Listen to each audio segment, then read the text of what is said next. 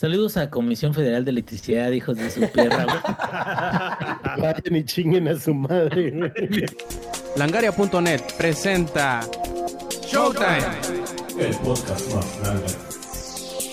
Hola y bienvenidos a la edición 239 del Showtime Podcast. Yo soy Roberto Sainz o Rob Sainz en Twitter y aunque tenemos casa llena, no todos tenemos la cámara prendida. Disculparán las dificultades técnicas o gastrointestinales de algunos, pero estamos presentes, que es lo importante. El día de ayer no hubo, pero hoy les repondremos todo lo que íbamos a platicar el día de ayer y un poquito más incluso. Antes de empezar con las presentaciones, vamos a dar un pequeñísimo repaso de lo que, de lo que les platicaremos el día de hoy. Primero que nada, la revelación y anuncio del nuevo Battlefield que ahora se llamará Battlefield 2042 de el anuncio del crossplay para Overwatch que por fin después de 5 o 6 años hizo su arribada al juego, el anuncio de la versión móvil para Valorant, el retraso de God of War hasta 2022 y que además se confirmó, versión para PlayStation 4, la integración de la eh, tecnología Fidelity FX Super Resolution al Xbox Series X, las ausencias de este E3, además de lo que sí veremos y lo que sí esperamos ver en el evento. Por último y no por ello menos importante, Lex nos hablará de la invasión de Stranger Things hacia Magic the Gathering y Smite. Además, les platicaremos un poquito de Rage 2 y de Red Dead Redemption 2. Ahora sí, empecemos con las presentaciones. El padre más padre, por aquí también lo tenemos. ¿Qué ondas? Inge, ¿cómo estás? Bien, este, recuperándome de la violencia intrafamiliar, ya saben. Este, Como siempre. No he podido salir. Pero no, yo espero que ya me voy a portar bien. Voy a hacer todos los que sé del hogar y eso para que la próxima semana no haya ningún incidente y pueda mostrar mi hermoso rostro, güey, con mis cachetes de perro que me cargo. Pero pues muchas, muy, muy emocionado aquí de, de, de volver a grabar. Nos estábamos acordando, de hecho, ese es un comentario aparte, de que yo ya llevo desde 2013 grabando Showtime Podcast. O sea, no, ya. La, la gente ahorita, digo, gracias a, la excelente respuesta que hemos tenido últimamente, pues qué bueno que ahorita ya nos están escuchando de nuevo y todo eso, pero o sea, tal cual, o sea, todos llevamos desde eh, ocho años, o sea, a lo mejor llegamos un poquito más tarde después, este, pero es un montón, cabrón, y qué bueno, y ojalá se haya 8 y 16 y 32 más y 64 y 128. En el, en el asilo, güey. a huevo, a huevo. Pero bueno, aquí estamos. Muy bien, también ahí ya lo escucharon. Tenemos al nuevo prometido, el Zampi. ¿Cómo estás, viejo? Nuevo comprometido, ¿no? ¿Será? Bueno. También, también. Comprometido, comprometido, como sea. Bien, feliz, contento. No, Paquito, no estoy enojado, güey, para nada. Solo, solo estaba aquí picándole cosas al stream. Estaba en plena producción, así que no estoy enojado. Bien, yo sé que mucha gente dice que soy un palero de American Truck Simulator, así que por eso hoy vengo a demostrar que no soy un palero de American Truck Simulator, ¿ah? con esta sutil este, merchandising aquí. Pero todo bien, contento. Esperando ese eh, parche del multiplayer que ya se viene. Y el que también ya se viene, pero parece que se viene vomitando, es el ex viejo. ¿Cómo ah, estás? ¿Qué onda, gente? ¿Cómo están? Bienvenidos. Pues nada, aquí, aquí andamos. Este, un miércoles macabroso. Creímos que íbamos a terminar el Outlast el día de hoy y nomás no se dejó, pero bueno. Te cayó la cámara, güey, antes de, acabar el juego. Hey, sí, sí, sí. Pues bueno, esperemos que el próximo miércoles sea cuando por fin lo termines. Pero mientras tanto, pasemos ahora sí a las noticias. Zampi, tú eres el primero o el primordial de los eh, emocionados por, por, porque por fin se reveló de qué será, cómo será y por qué será Battlefield 2042. A ver, cuéntanos, viejo, ¿cómo está el show? Bien, la neta. hoy, hoy vi el, vi el trailer, luego, luego que salió, creo que salió como a las 10 de la mañana. Y este, y creo que se los escribí en el grupo. O sea, al final del día, el trailer me recordó mucho al multijugador de Battlefield. En el sentido de. Ya lo que Battlefront, ¿no? No, no, no, Battlefield, Battlefield como tal. Ah, los que jugaron Battlefield, los viejitos, ¿no? Antes, saben que Battlefield tiene un, una estampa en la serie que es ya hubo uno moderno, ¿no? Antes. Sí, no, lo, hubieron el 2, el 3 y el 4 fueron... Luego regresaron a la guerra y luego... Eh, y, fueron al futuro y luego al regreso y están, están, como rápidos y furiosos. Este, no, pero lo, lo, interesante y lo que más me, me, llamó la atención y me gustó es que uh, hay como tres, cuatro escenas dentro del trailer que son escenas muy famosas de Battlefield 3 y 4, escenas creadas por la comunidad, como por ejemplo esa escena donde van los dos jets peleándose y uno de los, de los pilotos, así que sale en paracaídas de un jet, saca un, un lanzamisiles, destruye el otro jet y regresa. Eso es algo que realmente pasó en una partida y alguien lo grabó. Y los que se acuerdan antes, había una serie en YouTube que se llamaba este, Momentos de Battlefield o Solos pasa en Battlefield, algo así. Y era literal una compilación de clips que mandaba la gente de locuras que hacían en el multijugador de Battlefield. Entonces me dio mucho gusto ver que el trailer tenga ese desmadre. o sea, que el trailer sea así como de, así como están viendo, este es el cagadero de cómo es el multijugador. Porque no sé si se acuerdan muchos trailers, como por ejemplo el de el de Call of Duty Black Ops. Es así como de, no, no, no, todo el mundo es súper táctico y todo el mundo va así de que con cuidado, así de que cada quien revisando una esquina diferente y, y la partida multijugador todos van coordinados cuando en la vida real es un fucking clusterfuck y todo el mundo va por todos lados corriendo como loco. Entonces me gustó mucho que el trailer literal es eso. Aparte no sé si se dieron cuenta, pero hay escenas del trailer donde están como que las dos facciones que están peleando una frente a otra dándose balazos prácticamente así de que casi casi entre ellos mismos. Entonces me dio risa. Eso me recordó mucho a los juegos viejitos de Battlefield. No anunciaron mucho más que tendremos especialistas o clases, por así decirlo, y que van a ser este, 128 jugadores en total por partida, lo cual aplauso. No han dicho nada del crossplay. Ojalá y anuncien pronto que sí tendrá crossplay. Y espero por el bien del juego que lo tenga, ¿no? Porque pues, si quieren competir con Call of Duty necesitan ponerle crossplay. Lo único que me, híjole, que me llama un poco la atención es el precio, cabrón. Eh, Está 1400 varitos y a su madre, güey. O sea, híjole, manos, ¿no? O sea, no abusen, cabrón. Entonces, digo, va a estar disponible en el EA Play Pro para los que tengan esa suscripción. Va a estar disponible, pero sí se me hace. Uy, el precio sí se me hace di- difícil. A la pregunta de Paquito de si día uno, mm, no lo sé. Ten- tenemos que esperar, ¿no? Apenas fue un trailer. El 22 de julio creo que viene eh, el gameplay reveal y vienen como que más detalles del juego. Dependiendo del re- de ese reveal del 22 de julio y si tiene crossplay, puede o no que sea compra de día uno. Yo creo que el tener crossplay es ya un must hoy en día, ¿no? Es más, entonces, porque si no tiene crossplay, pues significa que solo lo voy a jugar como con otros dos, tres amigos, mientras que si sí tiene crossplay, probablemente lo juguemos hasta 10, 12 amigos. Entonces, todo depende, ¿no? O sea, depende de, de qué nos anuncian ese 22 de julio, pero hasta ahora se ve bien. El nombre, eh, más o menos, 2042, eh, ya habíamos, estábamos platicando de eso, tiene 1942, 2042, 2142. No fui fan del nombre, ¿no? O sea, creo que el nombre, de hecho, cuando apenas vi el nombre dije, puta, otra vez va a ser algo fumado del futuro.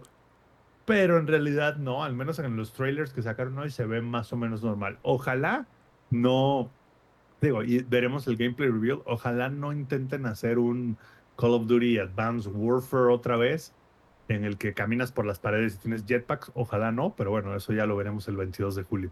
Ajá, yo creo que no va a ser tan, tan, o sea, sí es Esperemos no. futurista, pero no va a ser tanto así. De hecho, eh, se me hace bien curioso porque tiene, tiene trasfondo, tiene historia y se supone que van a ir revelando poco a poco o mucho, mucho la historia del juego, pero aún no se sabe cómo porque no va a tener una campaña tal cual. Yo me imagino que muy probablemente lo que vayan a hacer porque comentaron de un modo que se llama Hazard, Como- creo que se llama. Este, que no, que sí. no explicaron de qué se trata, pero dicen que es un, un modo de juego que no habían puesto antes. Lo cual a lo mejor me da a, a entender a mí que va a ser algún tipo de modalidad cooperativa en donde vayan a revelar eh, la historia y por qué se toma en lugar en 2042 y todo eso. Porque está bien interesante, ¿no? ¿No supiste o no leíste nada de eso, Zampi, del trasfondo, entre comillas, del juego? No, y la verdad no importa. Este, Battlefield, mira, que, que lo hayan hecho sin campaña, eh, a nadie le importa, ¿no? Es como si no le hubieran hecho campaña al Call of Duty Modern Warfare, a nadie le importa. Ajá. Lo que sí es que el ojalá no fuera tan caro, cabrón.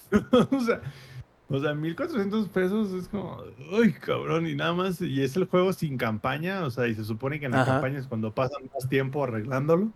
Sí. Entonces, y aparte, así como es EA, ya anunció que va a haber este pase de año 1 y este y edición Ultimate y no sé qué. Es así como de, ay, cabrón. Entonces, no sé, o- ojalá no, digo, qué lástima que, esté, que, que se ve que va a estar tan caro.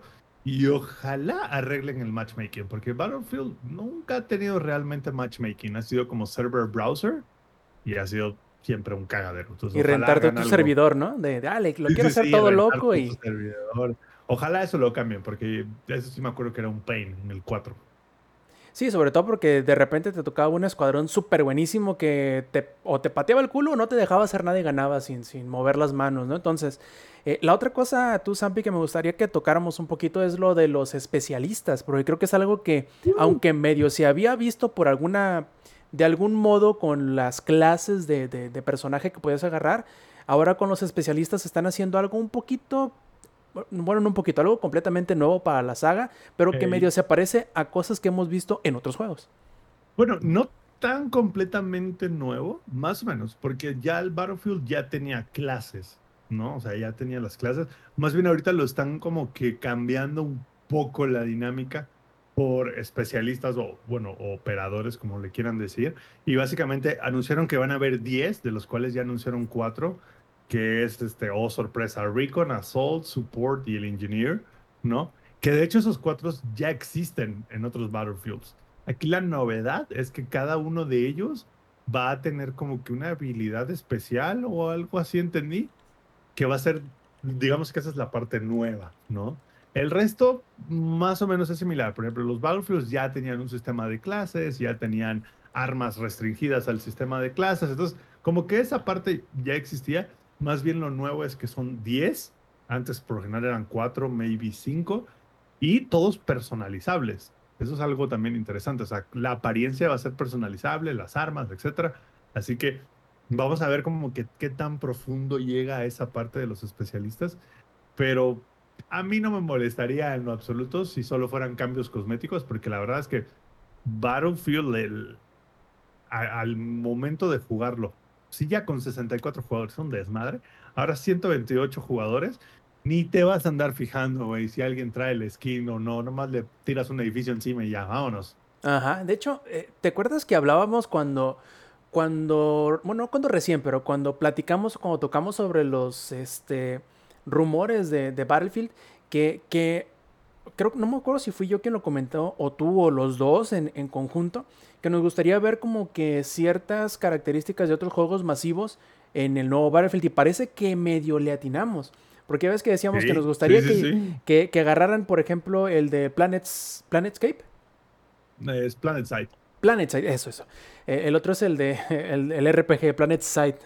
Este, PlanetSide, lo que pedíamos que a lo mejor metieran era lo del eh, batalla en, en, digamos, regiones un poco más pequeñas que se fueran como que interconectando para hacer mapas grandes. Y es precisamente lo que van a hacer con los mapas gigantescos que van a tener. En donde, imagínate, para meter 128 pelados y que y que no se sienta sobrepoblado y que además algunos de esos pelados van a traer tanques, van a traer jeeps, van a traer motos, van a traer este helicópteros. Seguramente lo harán. Así que van, aunque sí va a ser un mapa gigantesco, de hecho creo que el más grande de los siete que mostraron, de los siete entornos que mostraron, creo que mide en escala real 6 por 6 kilómetros. Así que ima- imagínate, es, es el mapa de hielo. Ahí además de tener todo lo demás, vas a tener barcos, vas a tener aerodeslizadores, vas a tener este, motos de nieve. Es, bueno, es, es más, 128 jugadores se va a quedar corto, cabrón.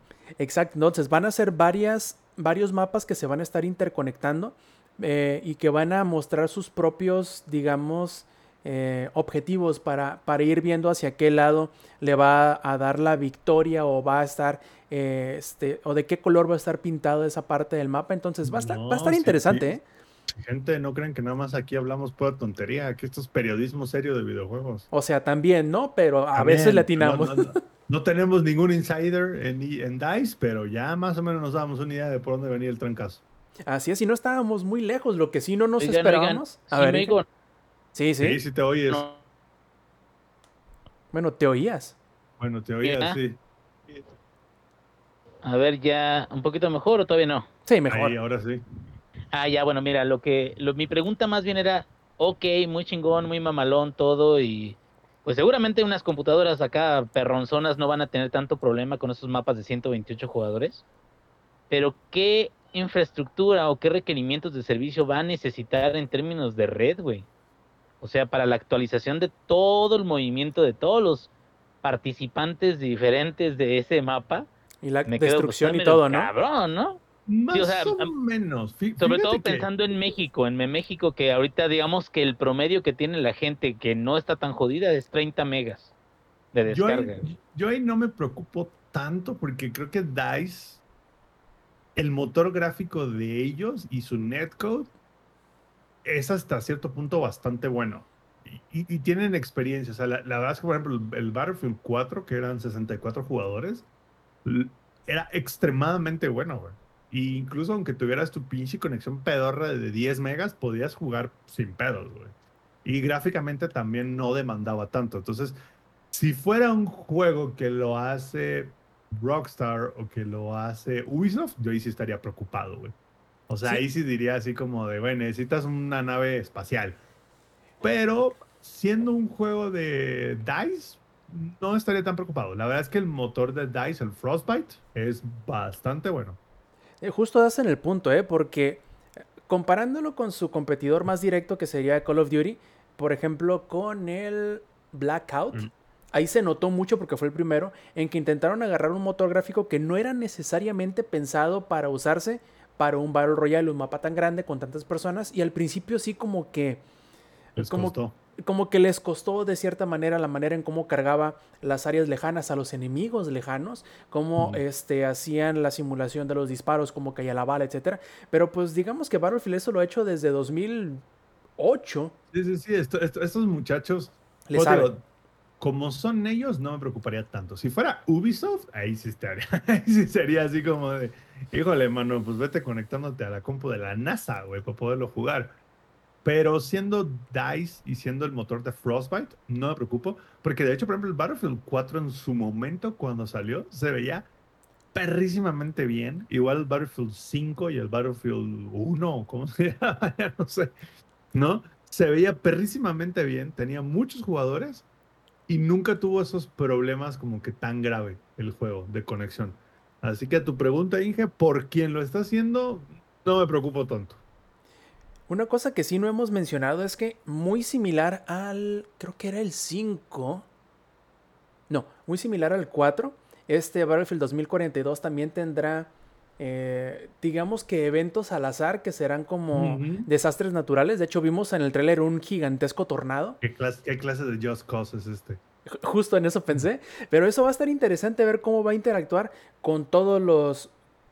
No cómo va a interactuar, sino cómo va a mover el dinamismo de las partidas, porque vas a tener que sacarle la vuelta, subirte la primera bicicleta que encuentres ahí, porque si no te va a agarrar y te va a hacer pedazos también. Bueno, fíjate que el, en el 4 no eran tan a random. En el 4 tú tenías que hacer ciertas cosas y activabas la- lo- los, este, los cambios El- drásticos en el mapa. Ajá, exacto, el, el evolution que le llamaron. Así que la verdad estoy muy emocionado. Ojalá, les digo, o sea, lo- como preguntaba Paquito, si era compra del día 1 no. Todo depende. Depende de qué veamos el 22 de julio y depende de si anuncian crossplay o no. Si anuncian crossplay y lo que vemos el 22 de julio es bueno, día 1 ahí estamos. Sobre todo porque no han anunciado, no habrá Modern Warfare este año. Entonces, jugaremos Battlefield en lo que llega el Modern Warfare 2. Sí, no, no sentirte nuevamente defraudado por Call of Duty. Digo, ya, ya lo hicieron el año pasado y esperemos que, que no Ah, suceda lo espérate, mismo este entonces, año, ¿no? no, espérame, entonces sí toca Modern Warfare este año. ¿Quién sabe? O sea, todavía no sabemos. Puede que sí le toque otra vez Puede Infinity sí, puede War, que sí, puede que sí. pero la, la realidad es que no lo sabemos aún. Hasta Ahora- que lo sepamos. Sí, sí, sí. Y ahora sí, pasando de un juego de disparos a uno a otro completamente distinto que no se parece nada y so- solamente en que algunos personajes disparan. Ahora resulta que salió eh, Blizzard a anunciar que Overwatch por fin, por fin, por fin tendrá crossplay próximamente. Lex, ¿Qué te parece? Digo, ya que tú entraste a jugar por última vez de entre nosotros la- en, la, en una fecha reciente y bueno, digamos que le sufriste. ¿Te, te suena lógico que tenga crossplay ahora? Creo que Lex anda cagando. Puede ser, puede ser, porque también la anda. Ah, bueno, este... Yo, yo puedo ahí dar mi opinión. Adelante, adelante. Ya, pa' qué vergas. o sea, Digo, sí, Ya vas o al- sea, claro. ya va a salir el 2, ¿no? Supuestamente, en algún momento existe el Overwatch 2. El 1 ya ¿Existe está el Overwatch prácticamente- 2? Según. El 1 está prácticamente muerto. Bien nos ha comentado el, eh, Alex varias veces que necesitas esperar como 10 días para encontrar partida, güey. ¿Para qué le pones? O sea. Ya, ¿para qué gastas saliva y esfuerzo en eso, güey? ¿Sabes? O sea. No sé. Ya lo hubieras metido en el 2, güey. Ya déjalo morir. O sea, a lo que voy es que no va a traer gente nueva a Overwatch. O gente que ya dejó Overwatch no va a regresar porque de repente tiene crossplay. ¿Sabes? Es como de, ya ese barco ya zarpó, güey. Ese barco ya murió. Ojalá, digo, no, no leí bien los detalles, pero ojalá sí tengan como que un input lock. Porque si no, los compas de teclado le van a poner una reverenda madriza a los de control. Vas, Rob. Tienes razón en lo que estás diciendo. No, lo que voy a comentar no es para darte la contra, pero ¿qué tal si a lo mejor el motivo del por qué lo van a poner, porque dicen que va a entrar como en beta, es precisamente, exactamente, es para ponerlo a prueba y al momento de que salga el 2 ya tenerlo bien implementado. Puede ser, segura, pero tam- sobre todo porque pues al final del día el- es el mismo juego, ¿no? Sí, Solo sí, en que realidad. con un 2 al final. ¿No? Entonces sí podría ser que dijeron, pues ya tenemos aquí un...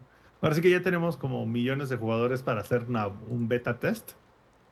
Y al final del día solo seguramente es como un plug and play del 1 y el 2. Sí, de- hablando de lo que comentas de, lo, de los inputs, eh, justamente ese fue de los pocos detalles que en concreto se dieron. Dijeron, ok, plebes, van a poder jugar todas las versiones entre sí, todas. La de PC, la las de los. PlayStation, las de los Xbox y la de Switch. Todos juntitos, sin ningún pedo, siempre y cuando sea en el modo casual o en los modos personalizados. Mm, Modo claro. competitivo, que es como el rankeado, estará dividido entre consolas y PC. Pues Porque sí, es obviamente, que ahí ¿no? Sí, ahí sí hay un montón de diferencia. Digo, me, me llama la atención que no hayan hecho como un input lock como en Modern Warfare. Modern Warfare, dependiendo del input que escojas, qué, qué matchmaking te toca. ¿Sabes? O sea, si tú le pones el control, no puedes usar el teclado y mouse y te va a tocar más gente de consola. Si pones el mouse, te va a tocar prácticamente toda la gente de PC. Sí, también puede ser que luego lo implementen, ¿no? Hasta ahorita son poquitos detalles los que dieron a conocer. También otro es que, al menos ahorita, los planes que tienen de- del beta que van a sacar próximamente, porque no dijeron cuándo, es que no habrá, de momento, cross progression. ¿Qué significa eso? Que todos Cómpralo los... cuatro veces. Que si tú lo compras en cuatro plataformas diferentes, no, ¿cu- ¿cuántas son? PC, Xbox. sí. Si tú, si tú tienes el juego cuatro, Cuatro veces, veces. ajá, no vas a poder compartir el avance y los, los skins que tengas de una versión para otra. Al menos no todavía. Dicen que están trabajando en eso. Será como que su próximo. eh, la próxima versión del, del crossplay que van a poner, que va a ya ser. Para cuando, ya para cuando salga el Overwatch 2, ya tendremos una respuesta. Yo me imagino que sí. Eh, me siento hasta ese punto que, que, que a lo mejor es para no, no, que no haya problemas o para intentar limar asperezas entre las distintas plataformas, porque ese es siempre el problema. Es, pues bueno, es que pues, si ya lo gastaste acá y luego, para evitarse ese pedo, porque el único que, que le ha hecho, El Inge que no había comprado como tres veces el Monster Hunter y lo tenía como 10 clases de Monster Hunter en cada consola, ¿o quién era? justamente, No, nomás dos, nomás dos. Sí, exacto. Sí, justamente por eso. De hecho, ese es otro de los juegos que, que me encantaría que cuando, vamos a suponer que cuando el Monster Hunter Rise, que es el más actual, llegue a la PC finalmente, tenga cross progression. Eso haría muy sencillo, por ejemplo, ¿Y para mí. crossplay, ¿no? eh, crossplay también, hasta cierto punto menos, es me afectaría a mí, pero sí, las dos. Las dos cosas me gustaría que tuviera, pero casi siempre lo que primero pido es el cross progression, porque me importa más llevarme mi avance que jugar con todas las plataformas. Porque por lo general, vamos a suponer, eh, Ingeniería ya compró su Switch o lo va a comprar, no sé, las preguntas que nos hizo hace unos días me dio a, Ya lo tiene, ya lo tiene, creo. me dio a creer que lo compró, pero ¿compraste el Switch Ingeniería o nomás me estabas este, calando? Creo que viene manejando o está comiendo. Sí, no sé. Pero no, bueno, aquí ando, pero este, sí, pero todavía no lo voy a usar hasta como en 15 días. Bueno, Burgués, güey. qué cosa tan rara, creo que se lo está escondiendo a los plebes. Bueno, sea como Bueno. sea. Na- nada más voy a decir que algo tan... El cross progression creo que es lo más básico, porque alguien que acaba de comprar un Xbox hace poco, bueno, una tele y el Xbox le venía de regalo, seguramente ya se dio cuenta que puede jugar Rage 2 en la consola y después jugar Rage 2 en la PC sin perder el, la- el progression entre las dos ah, consolas, sin haber hecho absolutamente nada de Bethesda. Entonces, se me hace raro que Blizzard, no tanto control sobre su plataforma, no lo haya habilitado ya. Sí, o sea, quién sabe, yo creo que tiene razón que creo que técnicamente es lo más sencillo que, que hacer que todas las plataformas jueguen entre sí. Pero es lo que yo primero pregunto. Siempre que me dicen, va a haber crossplay, la pregunta inmediatamente es, ¿y el progreso me lo voy a poder llevar? Y yo siento un poquito feo, un poquito malo, un poquito decepcionado el hecho de que me digan que no se puede. Entiendo el motivo del por qué no, sin que, sí, incluso sin que me lo digan, pero creo que sí es un poquito decepcionante el que no lo tenga. Espero que cuando llegue a suceder con, con Monster Hunter, que todavía no sabemos si va a tener crossplay, tenga cuando menos cross progression. Cuando menos. Ya hablando de, Overwatch, este, pues vamos a ver cuándo se animan en anunciar este, la fecha en que se va a llevar a cabo este beta. Quizá incluso en- entrar y probarlo y ver qué tal sale.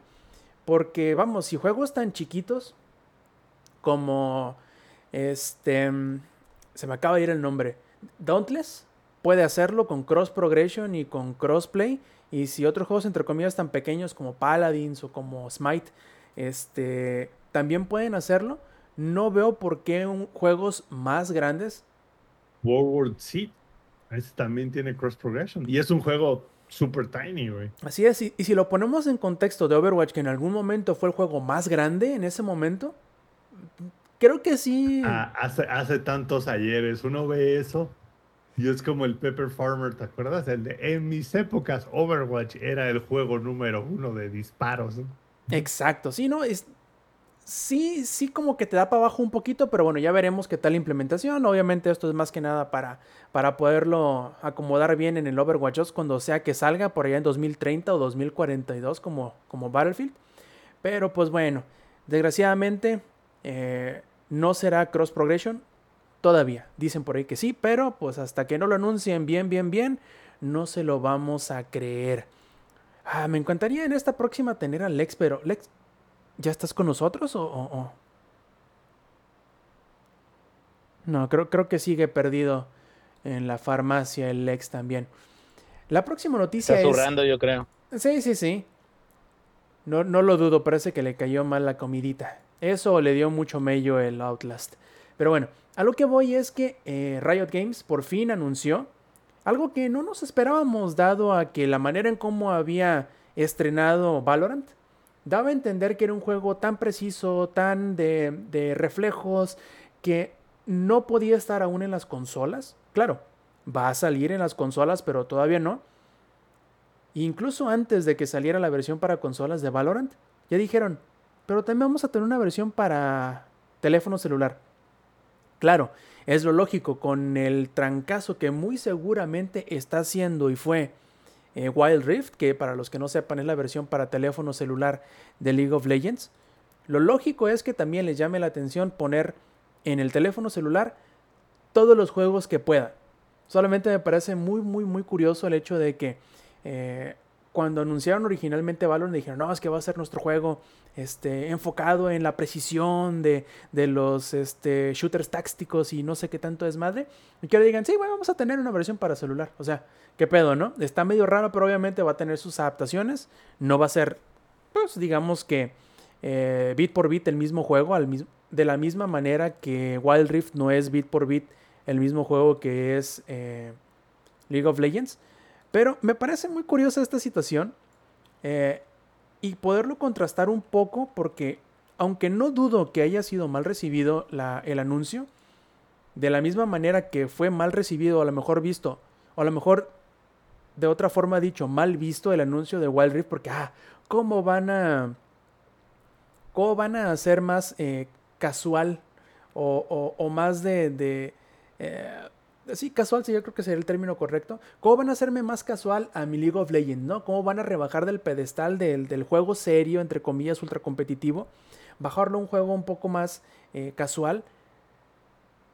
Obviamente también va a tener la misma eh, recepción con Valorant, pero lo curioso es que yo no vi en ningún momento, quizá a lo mejor porque no frecuento esos mismos círculos, pero yo en ningún momento vi la cerrazón, por decirlo de alguna manera, como lo tuvo Blizzard con Diablo Immortal. Tal cual, Riot es... ¿A poco no tienen teléfono, plebes? Yo, yo creo que tengo la respuesta a eso. A ver, ¿por qué Blizzard ha sido más como que... Y Riot es como de... A huevo, todo para el celular. Todo tiene que ver con el país o región de la cual viene la compañía. Claro. Riot es una compañía asiática, pues es China, ¿no? Creo que es su, su stakeholder principal, que es Tencent, creo que es Ajá. es chino. Entonces, en Asia, el mercado de, de juegos del celular es brutal, güey. Es brutal. O sea, es una locura, güey. O sea, es una locura. Así que tú puedes hacer un Candy Crush pedorro, vendes dos skins y haces 10 millones de dólares. Así de sencillo. ¿No? Pues Zampi, te- no te vayas muy lejos. El juego que genera más ganancias es un juego chino que se llama este, Honor of Kings, que aquí en, en territorios internacionales conocemos como Arena of Valor. Curiosamente, y hablando de Riot, este, el prototipo que se convirtió en Honor of Kings o Arena of Valor es lo que originalmente cuando recién Tencent compró a Riot les dijo, mira, este juego lo podemos convertir en League of Legends Mobile. Y Riot dijo, no. Y es el juego que más ganancias genera en el mundo, solamente tomando en cuenta la región China. Como para que Ahí se den cuenta de Ahí- dónde viene, ¿no? Ahí está tu respuesta de por qué Blizzard es por, por qué más bien Riot es como de a huevo, todo va a salir para el celular. Mientras que Blizzard ha sido un poco más así como de ahorita sí, maybe no. O sea, todo tiene que ver con la percepción cultural, ¿no? Entonces, en, en Asia, pues, al final del día, como les mencionaba, o sea, el tema del mobile gaming es, güey, es super king, güey, o sea, super king. De hecho, hay muchos, por ejemplo, hay muchos celulares que no salen en Latinoamérica, que no salen en Europa y no salen en US, o sea, que son exclusivos de Asia, que son enfocados 100% al tema del mobile gaming.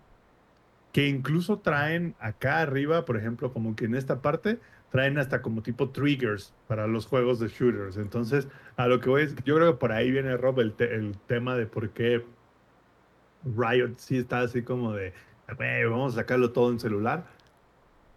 No estoy tan seguro de la decisión de Valorant. I mean, creo que va a perder mucho el juego en, de su esencia, que a mí nunca me gustó, la verdad. o sea, yo nunca fui fan de Valorant y nunca he sido fan de Valorant.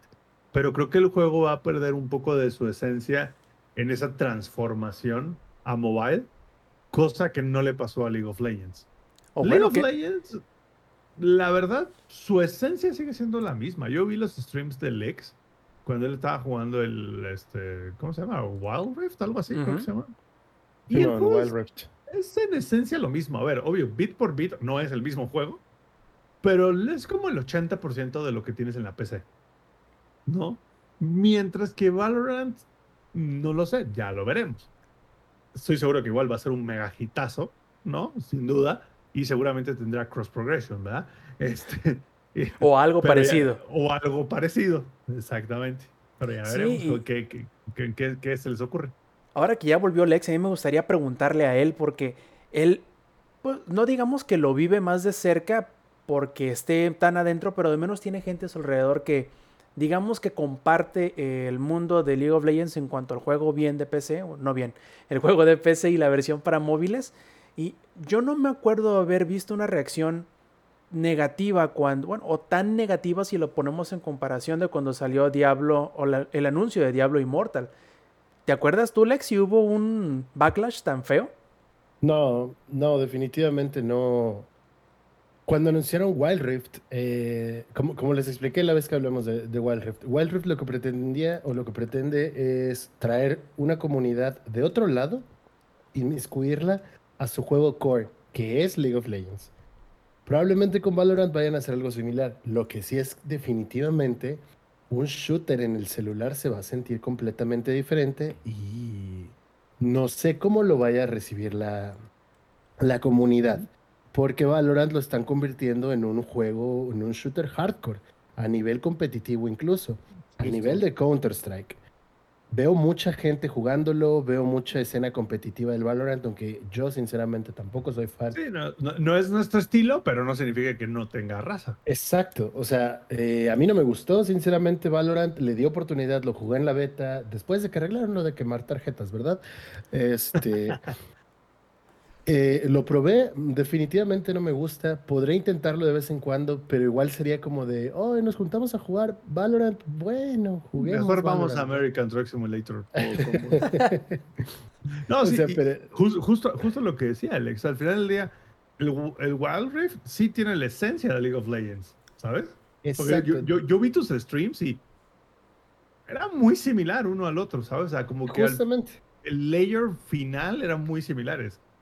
Pero O sea, no incluso en cuestiones, incluso en cuestiones como la construcción, la, pues sí, las builds tal cual. Sí, sí, la sí. itemización y las perdón, y las runas son relativamente similares. Algunos se Ujú. juega un poco diferente que otros con las nuevos parches de o actualizaciones que ha habido de League of Legends, del cual se implementaron muchísimas cosas, los objetos míticos, etcétera, que eso no lo vemos en la versión diluida que es Wild Rift.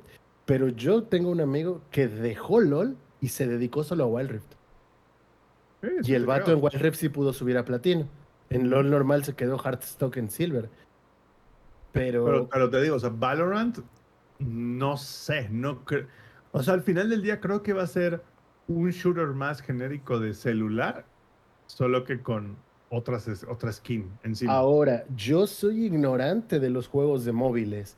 No sé si ya haya algo similar en la versión móvil. Hay- yo hay- lo único que he escuchado es, y, y es un meme, bueno, entre comillas, ¿no? Porque tiene un montón de, de gente que lo ve. Free Fire, pero Free Fire termina siendo un Player No Battlegrounds móvil, porque creo que hasta Y que también lo hay. Tiene una versión que móvil. también, que también lo hay, exacto. Y es muy bueno, ¿eh?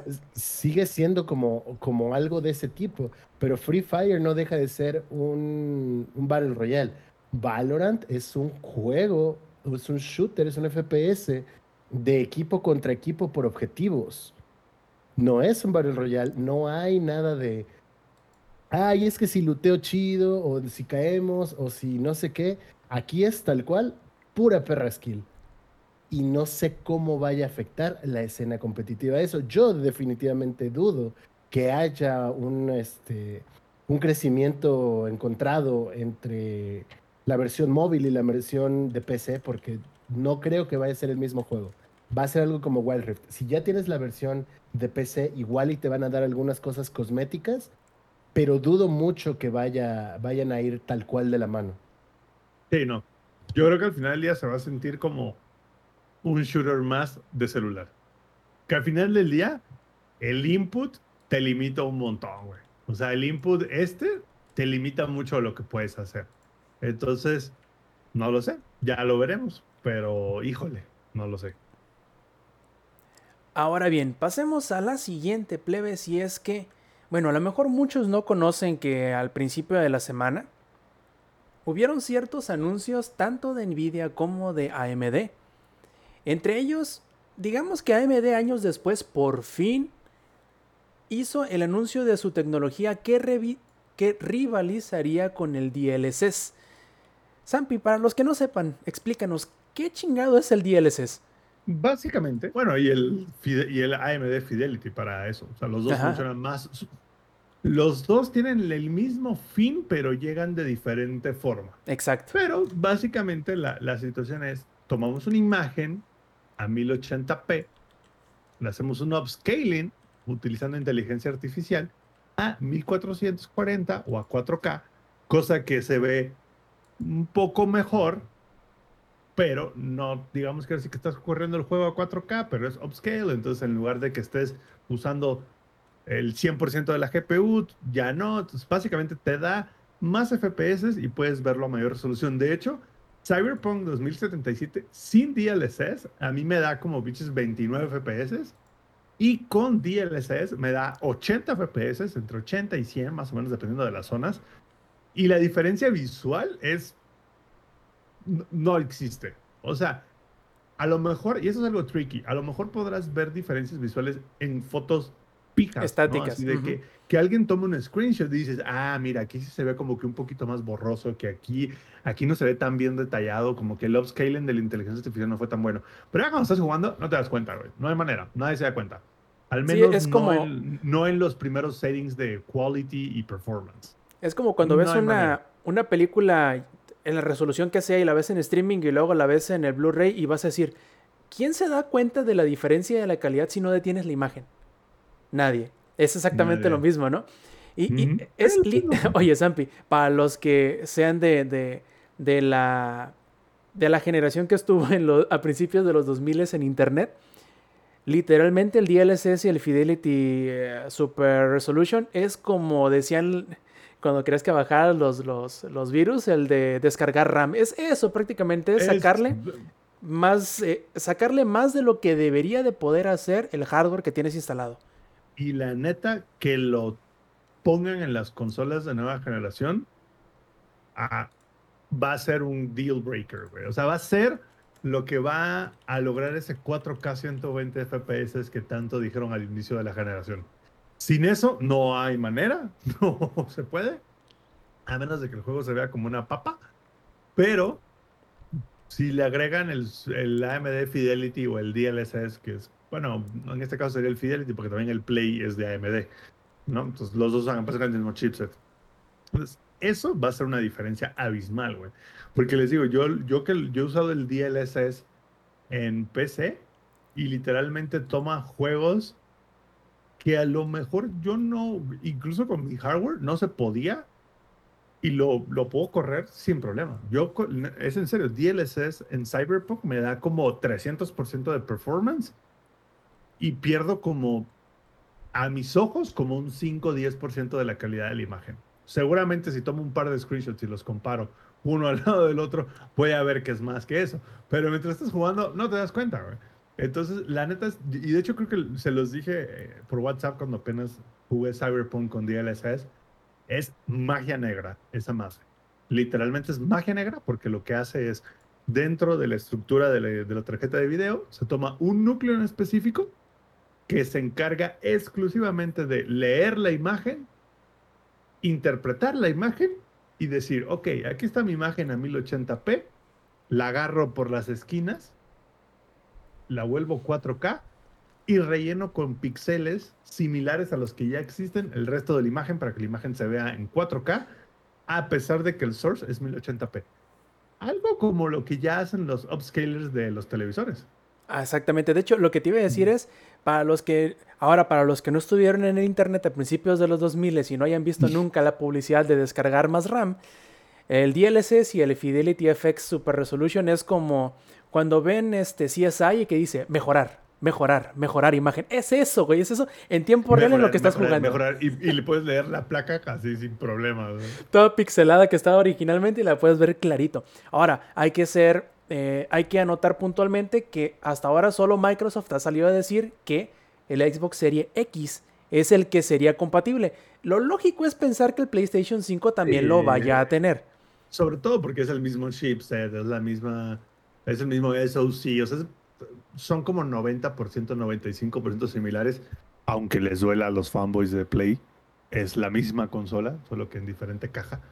Entonces, bueno, hay como dos, tres cosillas ahí diferentes, pero yo esperaría que sí, aunque Microsoft ya habilitó el, el variable refresh en el Xbox y Sony no lo ha hecho todavía. Todavía no. De hecho, ni en sus televisiones es lo curioso. El- Sony se ha tomado su tiempo. Sí, de- de- es lo que estaba viendo. Ya ves que pues, bien dices que compré tele nueva. Estuve investigando porque había varios modelos que me llamaban la atención. Entre ellos el X900H de, de Sony, que Que, es... pues, no pudiente. Gente rica de Sinaloa. Deja todo eso, ¿no? Yo así de que se ponga en oferta, que se ponga en oferta, lavándome las manos así en seco como las mosquitas.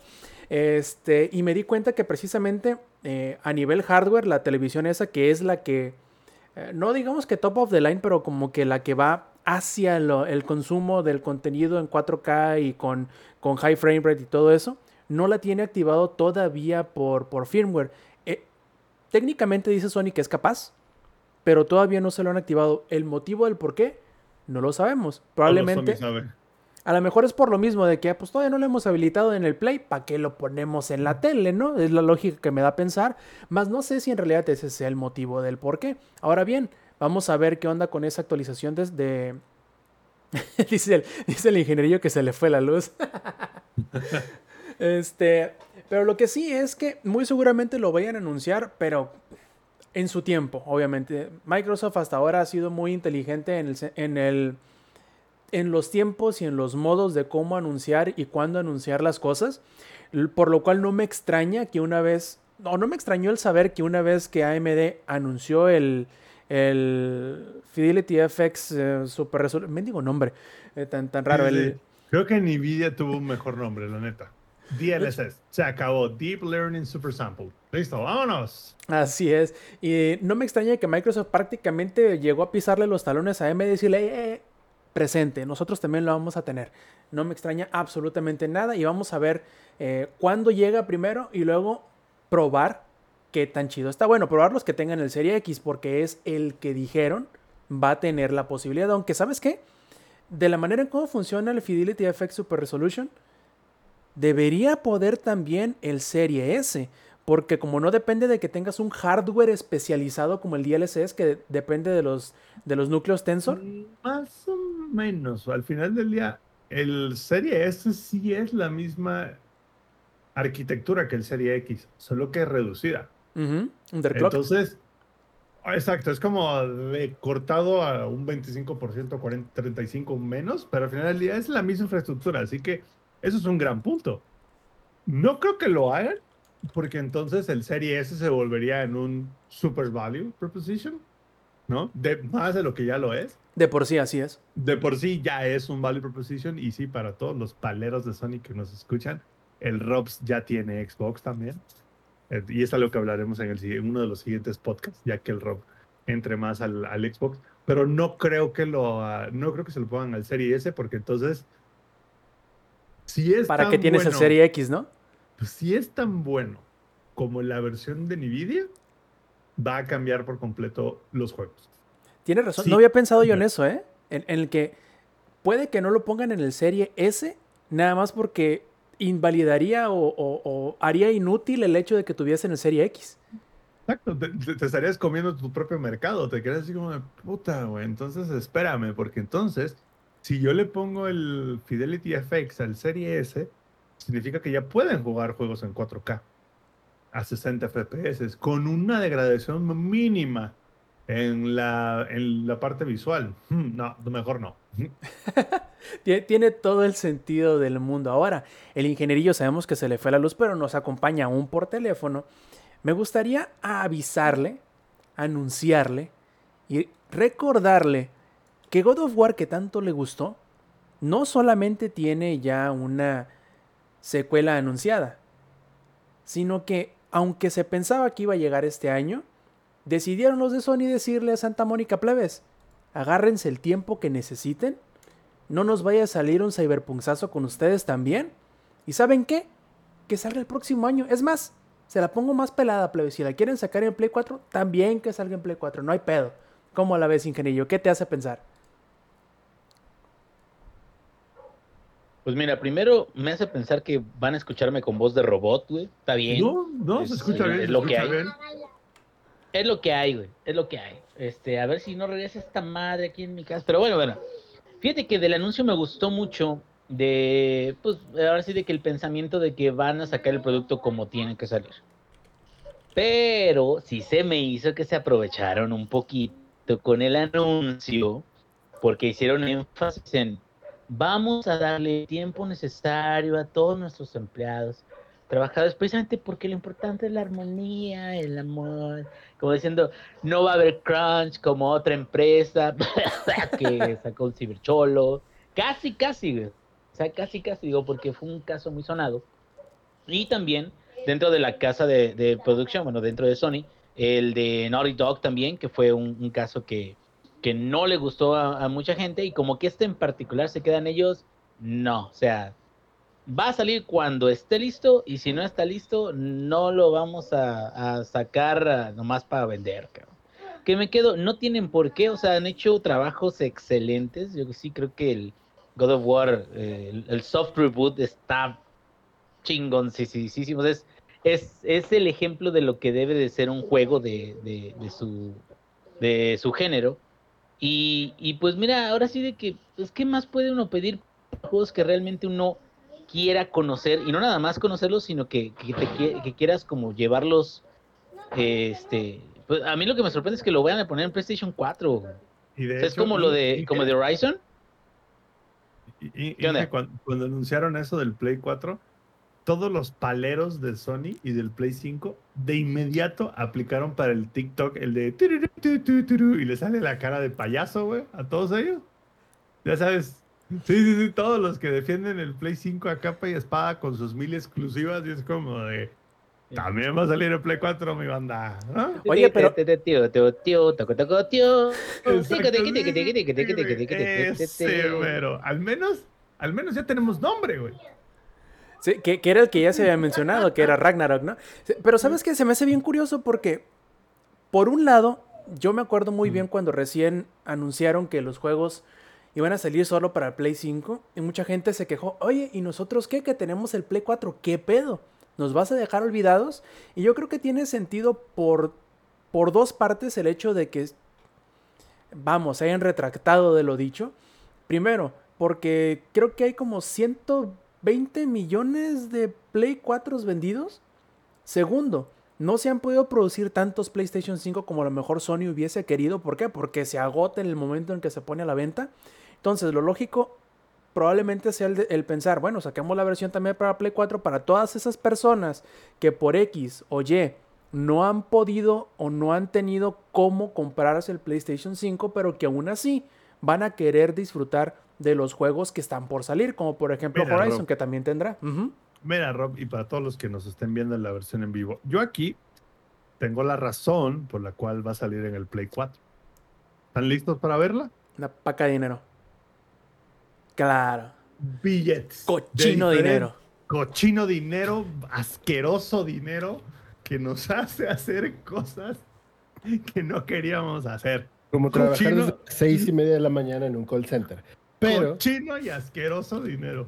ajá, pero aquí hay una cuestión muy importante que siempre le hemos criticado a Sony. Sony ha sido muy anticonsumidor, o sea, con sus propios fans. Y, este, y esta jugada, güey. esta jugada, quieras o no, ah, aunque no sea por la razón good guy, sigue siendo una- un poquito de good guy, ¿no? Es como de, ok, ¿sabes qué? Económicamente no me conviene porque no voy a vender tanto si va a ser exclusiva de Play 5, entonces saquémosla también para Play 4. Ajá, la motivación es el cochino y sucio dinero. Sin embargo, sigue siendo algo buen pedo por parte de Sony, porque bien puedo decir, ¿saben qué? No vamos a trabajar en optimizaciones para hacerlo también para Play 4 y se chingan. Pero decidieron hacerlo al final del día. ¿Por el dinero? Sí, pero sigue hablando bien, un poquito, de la compañía, que también, o sea, sí, todo el mundo dice que somos paleros de Microsoft, Microsoft patrocínanos ya, por amor de Dios. Eh, pero también hay que hablar de las cosas buenas que llegan a ser los demás cuando pasan, güey. Hay que tratar de ser lo más imparciales posibles.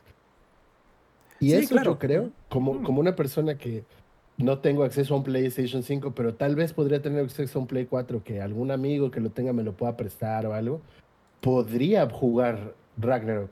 O, como ya va a salir en el Play 4, ya lo vas a poder jugar en, PS, en PlayStation Now. Es posible, sí. Es posible bueno. que lo puedas jugar. Entonces ni siquiera vas a necesitar un PlayStation 4 prestado, lo vas a poder jugar en tu PC con PlayStation Now. A mí lo que me da risa nada más es que volvemos al punto que he mencionado varias veces en el podcast. ¿Para qué se compraron su PlayStation 5 en reventa, güey? ¿Para Buen qué? punto. Nunca sea- nada en reventa, ¿eh? En lo general. No, o sea, na- nada, nada, nada, nunca compres nada en reventa. Pero mucho menos un Play 5 o el Xbox Series X. No hay una sola razón para comprarlo en reventa. Sí, está dos, tres juegos exclusivos del Play 5, como el de Ratchet and Clank y el de Defiant, algo así, algo con, empieza con D. Este, ¿no querrás decir? Ah, algo así, uno de esos, no, un jueguito ahí. Al- Y el Dark Souls, ¿no? O sea, sí, hay como cuatro juegos exclusivos del Play 5, pero lo que voy es, no hay motivos, güey, porque de aquí que salga el God of War Ragnarok, ya vas a poder comprar el Play 5 sin necesidad de reventa. De aquí que salga el Gran. Turismo, y de aquí que salga el Gran Turismo 7, sí, es el 7, sí, sí, 7, Sí, siete. Ujú. vas, vas a poder jugar, vas a poder comprar un Play 5 sin reventa. Entonces, por favor, no lo hagan, güey. No, es más, yo ni siquiera me compraría un Xbox Series X ni un Play 5 ahorita, aunque no tuviera mi PC, porque no hay razones para hacerlo. Realmente no hay motivos. Mejor espérense a de aquí a un año, que esta parte seguramente van a estar en rebaja o algo así. Va a haber otro modelo, etcétera. Habrá otro modelo, exacto, ya saldrá como que la versión 2 punto y tantos. Entonces, no lo hagan, banda. No Ahora, lo hagan. nuevamente, eso es nuestra opinión desde el punto de vista económico, porque esas son las razones, ya las dijo Samper. Sin embargo, va a haber banda que le quemen las manos por tenerlo y esté dispuesto a pagarlo, pero esto ya depende de cada quien. Si ustedes quieren invertir, entre comillas, en este caso en una reventa, su dinero, en esa consola, güey, no, está bien. Si lo no quieres, creo que invertir sea la por eso dije entre comillas. Eh, Porque sí, invertir porque- su- supone que estás esperando al menos un return positivo de tu Y inversión. tu return y tu return positivo siempre va a ser, o sea, cuando tú compras una consola, estás invirtiendo en tu felicidad. Buen Entonces, punto. si a ti te hace feliz gastar 20 mil pesos en una consola o 25 mil pesos o en una consola, sola tarjeta de video. o en una sola tarjeta de video, pues sea, date, güey, ¿sabes? Pero nuestra recomendación es No lo no haga, hagas, compa. güey, porque desde nuestra perspectiva no vale la pena. Desde Pero se los dice alguien que gasta dinero en cartón brillante. No, no lo haga, compa.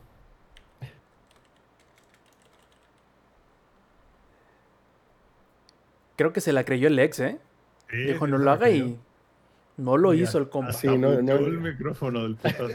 No, sí, justamente. es- es- nu- Nuestro consejo es, o sea, financieramente no lo hagan.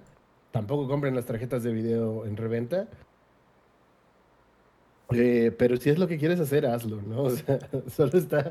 Ahí estamos dejando sobre la mesa el por qué no deberías. Y sí, y por último, ¿saben qué me gustaría a mí acotar? Porque es una de las cosas que probablemente a los que sí pensaban a lo mejor o comprarse la consola de para cuando saliera o que ya la tienen previendo y que dicen, ah, es que la versión de Play 4 va a hacer que la de Play 5 no se vaya a ver tan bien como debería. Viejos, es Sony Santa Mónica, esos vatos hacen sangrar el hardware siempre. Así que, Aunque, aunque suene como pinche turbina a punto de despegar, aunque suene como que vas a tener que atornillar tu Play 4 hacia el mueble, porque si no se va a ir con todo el mueble, pero ellos le hacen. sí, bueno, esos vatos no sé cómo le hacen, igual que Naughty Es- Dog es también. Eh, eh, Es como a- algo. hay- y hay trucos. Fíjate que ahorita que dices eso, el otro día estaba jugando el American Truck Simulator en VR y estaba en la vista, en la vista que siempre tienes que usar cuando estás en VR, que es en la cabina. Y empezó a llover, entonces me levanté para cerrar la ventana, pero no me quité el headset, ¿no? Porque tiene eh, Oculus tiene como una especie de see-through con el headset usando las cámaras externas. Cerré la ventana, me volteo, quito el see-through y resulta que cuando estás en VR, en la cabina principal, solo el juego solo renderiza el cofre y el interior del camión. El resto del camión no se renderiza. O sea, literal está como que flotando ahí. Así que hay trucos. Entonces, estos muchachos de, de Naughty Dog van a ver cómo friegados le hacen. Se me hace que van a hacer una onda así como de a donde estés viendo se va a renderizar el mundo y para atrás no va a haber nada renderizado. Algo se van a inventar. Sí, claro, sie- siempre hay modo, hay forma para, para lo que sea. Ahora, em, vamos a entrar a la sección de, de noticias de, fíjense qué cosas no vamos a tener en este E3. Y vamos a empezar primero que nada con Warner Brothers. Uno podría pensar que Warner Brothers, al tener su propio, al tener su propio evento de, o su propio directo, su propio video, como le quieran ver, ¿no? Va a tener su participación en, en- en el E3. Uno Su podría pensar, uno podría pensar que, que- que iban a mostrar esos juegos que el año pasado demostraron y que muchos pensábamos que iban a salir este año.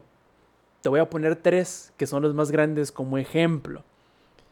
El Gotham Knights, Sus- Suicide Squad y el de Hogwarts Legacy. Digamos que ese fue prácticamente todo su evento el año pasado, esos tres juegos. Pero no van a estar ninguno de los tres presentes este año, cabrón. O sea, ¿qué chingado van a anunciar entonces? ¿Qué van a mostrar? Porque de Warner, ¿qué más tiene? O sea, no es que, vaya, Warner sea una compañía que tiene No, no 30 creo que juegos, vayan- ¿no? No creo que vayan a sacar otro Mad Max, güey. El Mad Max 1 fue muy bueno, güey. Casi a la par con la película, güey. Hmm. Entonces, Mad Max 2. y Van a ser como lo hicieron con el Bredo 2, güey. Muy bien, ¿se acuerdan de los juegos que anunciamos el año pasado? El update Sí. es hay update. ¿Qué? Espérate, ¿cómo? Bye. Se baja el telón. Un telón de Batman. Lo único que queda, vaya, de lo que yo les conozco, porque pueden tener más estudios de desarrollo que yo no les conozca, pero de los que yo les conozco, prácticamente el único otro estudio que no han anunciado nada y Un, que un estudio de desarrollo en las Islas Caimán que no le conocemos. ah, puede que tengan, ¿no? Quién sabe, pero de lo que sí le conocemos y que ya es, ya es hora de que salga algo nuevo porque tienen como tres años sin anunciar nada nuevo, es NetherRealm Studios. Ustedes tienen esos, ¿y esos pelados quiénes son? Son los que desarrollan Injustice y Mortal Kombat. Entonces, desde el 11, Mortal Kombat 11 que salió en 2019, creo recordar, Y el Ya no- Injustice 2.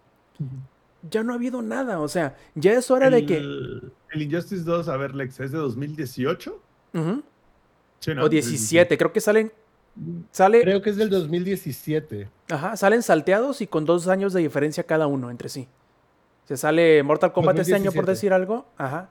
Y dentro de dos sale Injustice. Entonces, O sea, ahorita ya es hora. Este, este, ya, ya es hora de un Injustice 3. ajá. ¿Será Injustice 3? ¿Será algún otro juego de peleas que vayan a, a- a intentar hacer un crossover quizá? De hecho, por ahí eh, Uy, Quizá- un tipo, un tipo Smash, güey. puede ser otro Mortal Kombat contra DC. Puede ser, Ahora. puede que... ¿Mm? Hay una cuestión interesante porque ya anunciaron que va a haber películas basadas, o una serie, no, no recuerdo bien si eran películas o serie, basada en Injustice. Para la banda que es fan de que- los cómics, Pues es que no como nada de- más es agarrarse a putazos ya.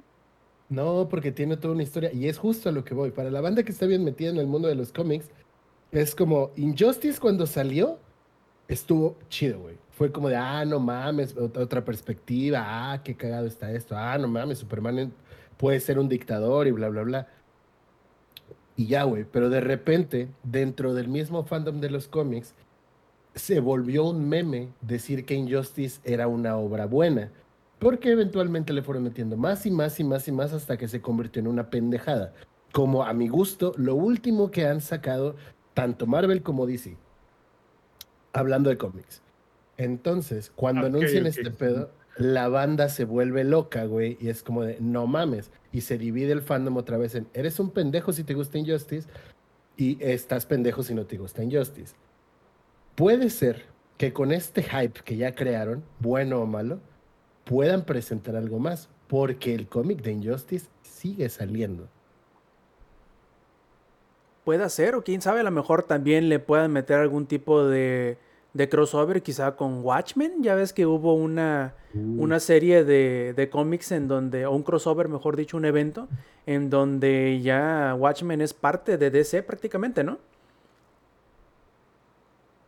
No sé. Eh, sí, en el botón, todo empezó con el evento del botón. eh, y hacen un cagadero también. Es, eso, por ejemplo, pintaba bien. Y empieza con Flash y Batman. Este, y de repente explota y sale Doomsday Clock, que también es Watchmen y, y Superman. Así que básicamente es como Superman contra Doctor Manhattan. Es un pedo así súper raro. No solo eso, después sale como el Batman Metal, que prometía Ah, mucho nada más por, por este pedo de, de fucking metal. Y se resulta que hay un, un Batman en cada universo que tiene los poderes de alguien de la Liga de la Justicia. Entonces imagínate, pues, no, no, un cagadero, así, un, un cagadero que a mi gusto ya está solamente hecho por marketing en lugar de ofrecerte una buena historia. Pero hay mucha gente a la que le gusta y le gustó tanto que le sacaron, hablando de Metal, por ejemplo, eh, el Batman que ríe, de Batman Who Laughs, que es básicamente Batman fusionado con el Guasón, ya O le sea, sacaron su propia línea de cómics. Alex, lo que me estás diciendo es que esto es como la chichadila del KFC. Yes. No porque junten la pizza con la pieza de pollo significa que va a ser bueno. Exacto. O sea, y podríamos darte otros ejemplos. O, o sea, hay, hay muchos, güey. Hay muchos como, como, no sé, hay gente a la que le gusta la torta de chile, la, la, este, La pizza de chilaquiles. No, O la o sea, la guajolota. te, sal- te hace el paro cuando estudias y solo tienes 10 varos para desayunar. Es, es un, un parísimo la, la, la guajolota. Eso no quiere decir que sea buena, güey. La, la- guajolota para nuestros escuchas internacionales y para la gente que no sea del DF es básicamente un pan, ¿no? Una Bolillo. torta, un pan, un bolillo, un pan normal con un tamal adentro, ¿no? Porque alguien dijo, a huevo, vamos a meterle un tamal adentro a algo que no necesitaba un tamal, digo que no necesitaba pan, entonces es masa con masa con más masa. O sea, eh, eh, es básicamente adimensional, porque masa entre masa, pues sería la unidad. Es algo muy raro, es, es algo muy raro, eh, pero existe. a- ¿no? Algo así como lo que quieren hacer con Injustice. Es que Entonces, acuérdense- Güey, ahí, ahí va el pedo con Warner, pero primero quiero escuchar lo que dice Rob. Y si no, te digo, acuérdate que, que, que la comida es una ciencia. Y la ciencia, como en todo, no es preguntarte por qué, sino por qué no. Esa fue la forma como llegaron a la guajolota. Método científico, papá. método cien- científico. Y creo que, creo que no me parecería descabellado que Warner anunciara algo relacionado a Batman, porque es lo que más vende de los juegos de Warner, que sea relacionado a Batman Metal, que hagan un Injustice 3, o específicamente a- al crossover que hubo con Watchmen. Neta, no me parece nada alocado que se dirijan hacia ese rumbo. Y siempre como protagonista, Batman. Sí, claro, hay que sacarle jugo al. y Marta. bueno, vamos a ver qué es lo que anuncian ahora. Otro que salió a decir qué es lo que no iban a tener en su evento. Curiosamente es Ubisoft y salió a decir, plebes, no vamos a tener al remake de Prince of Persia en el evento. Curioso, Ni- ¿no? Ni nada de Skull and Bones, ¿no?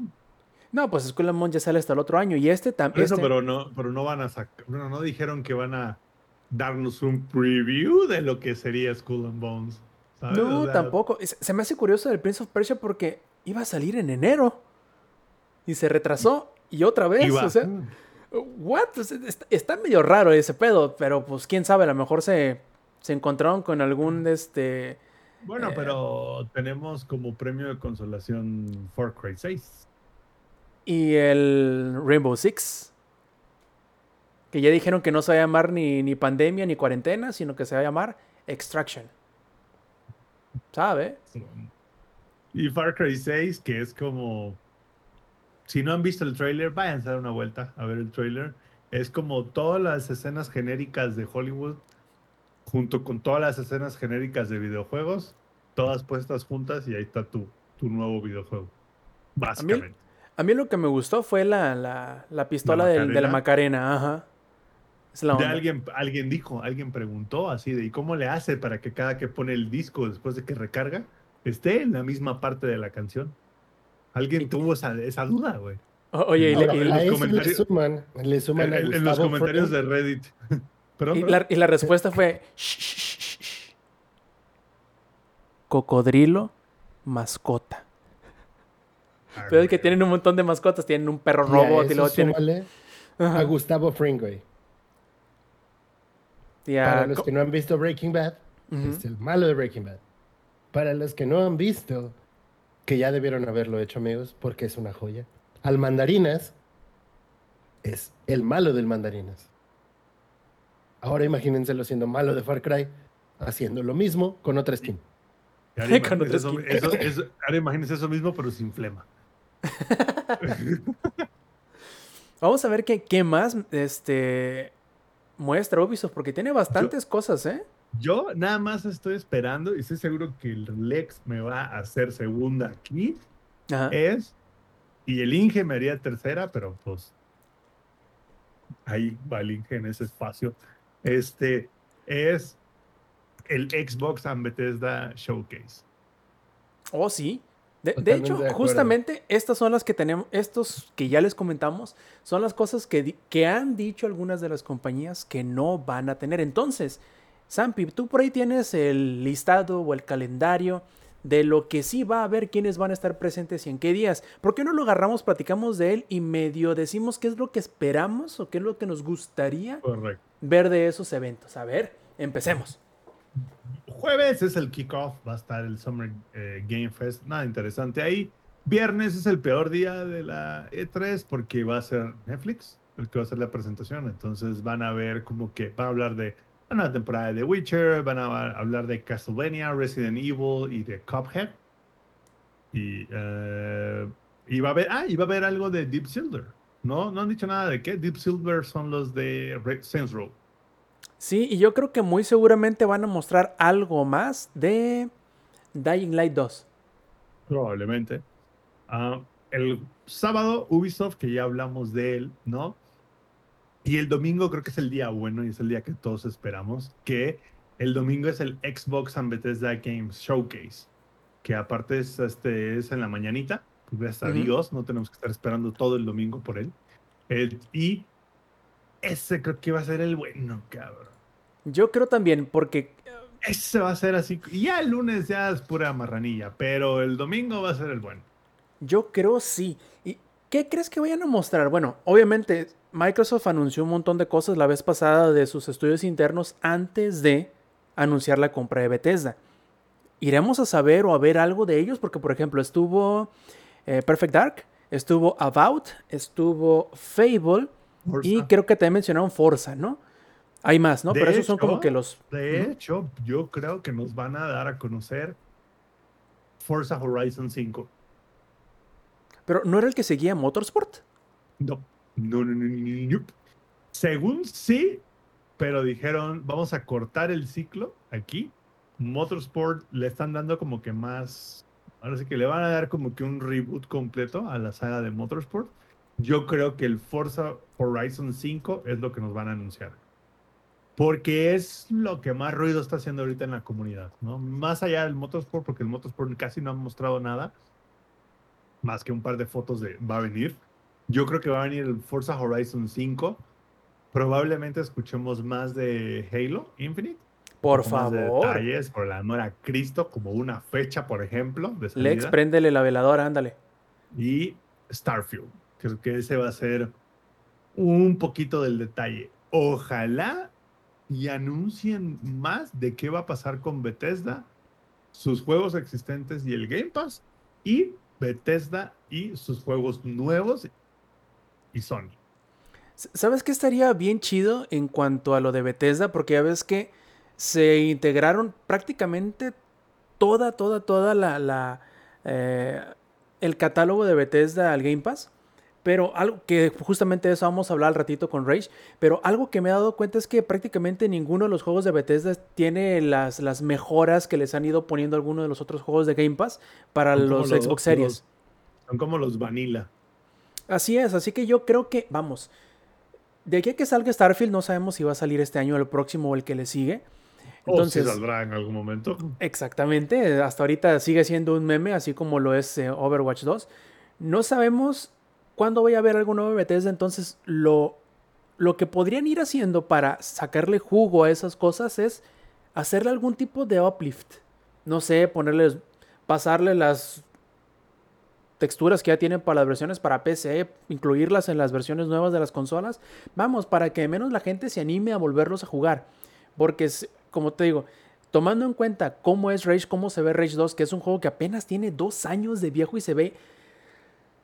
Se ve horrible, de eso lo vamos a hablar un poquito más adelante, pero se ve horrible para ese juego de PlayStation 3. Entonces, si así están juegos más viejos, entiendo, el, entiendo por qué a lo mejor la gente no le emociona tanto el que estén toda esa bola de juegos viejos, entre comillas, en Game Pass. Entonces, yo creo que es algo que está desaprovechando tanto Microsoft como, como Bethesda en decir, ok, si tenemos todos estos 20, 30 juegos que acabamos de meter en Game Pass porque puedes jugarlo en las consolas nuevas, pero también yo creo que deberían de dar un poquito más de incentivo, decir, mira, para que veas la diferencia que hace de cómo lo recordabas a cómo se puede llegar a ver un juego en estas consolas, yo creo que están dejando escapar esa oportunidad y sería un muy buen momento, una muy buena este, oportunidad en, en E3 para anunciar algo de este estilo. Que vaya a pasar, quién sabe, pero es algo que me suena lógico que puedan llegar de menos a mencionar. ¿No crees? Así es. Bueno, el Rage 2 no se ve tan mal en PC. La versión de PC es buena. Pero sí te digo, o sea, eso es a lo que me refiero. O sea, ojalá nos den como un poco más de detalle de qué va a pasar con el resto del catálogo de Bethesda. Porque hay mucho del catálogo de Bethesda. Y Microsoft, bueno, Xbox, estuvo lanzando muchos tweets de Wolfenstein y Halo juntos. De donde se veía el Master Chief y donde estaba el Blazkowicz ahí al lado. Entonces, ojalá nos anuncien un poco más, quién sabe, a lo mejor un nuevo Wolfenstein o algún crossover entre los dos universos. ¿Qué No tal? lo sé. ¿Qué tal skins de Doom y de Wolfenstein en ¿En Halo? Halo? Muy probablemente. De hecho, lo que más se rumora es que vayan hacia ese punto. Porque con la Master Chief Collection lo que hicieron fue darle retoques a los juegos viejos de Halo, incluyendo skins para las Retoques temporadas. se queda un poco corto, ¿eh? Bueno, la inclusión de las skins, por ejemplo. Antes, si tú jugabas Halo, lo único que podías hacer era cambiarle el color a tu Spartan y ya. O en algunos cambiar la armadura que ya traía. Pero estas, tal cual, son skins totalmente nuevas y son como parte de un pase de batalla y todo esto. Entonces, no me parece descabellado que hagan este tipo de crossovers de las skins de Doom y de Wolfenstein en Halo. Y estaría bastante chido porque es un buen fanservice que no va a afectar en la jugabilidad para nada, porque si lo piensas de entrada, suena un poco disparatado. Halo con Wolfenstein, con Doom tal vez no, porque la estética es muy similar, pero a algunas personas les haría ruido. Entonces dejarlo en la parte estética creo que sería una, una opción no descabellada y no arriesgada para esta, esta adquisición. Yo creo que sería más, no más difícil, pero a lo mejor sí se cuidarían un poquito más si fuese al revés. Si fuese poner al Master Chief en Doom, por ejemplo. Creo que Doom es demasiado gráficamente sangriento como para meter al Master Chief, que yo creo que es un poquito más seguro, un poquito más para toda la familia, que el, desvergue que en realidad es Doom. Pero al revés, yo lo veo mucho, mucho, mucho más, eh, no solo posible, sino eh, casi natural, vaya, esperar que, que- que incluyan a, a Blazkowicz y, a, y al Doomslayer ahí es, vamos, lo tienen puesto, está de pechito. Es que Doom Eternal es demasiado metal para Halo. Pes- pésele a quien le pese. Y eso, o sea, y Halo también es violentón, ¿no? Porque sigue siendo guerra y ves pero parte- ese. O sea, pero- ves morir humanos y cosas así, pero no es lo mismo al nivel de violencia que maneja Doom.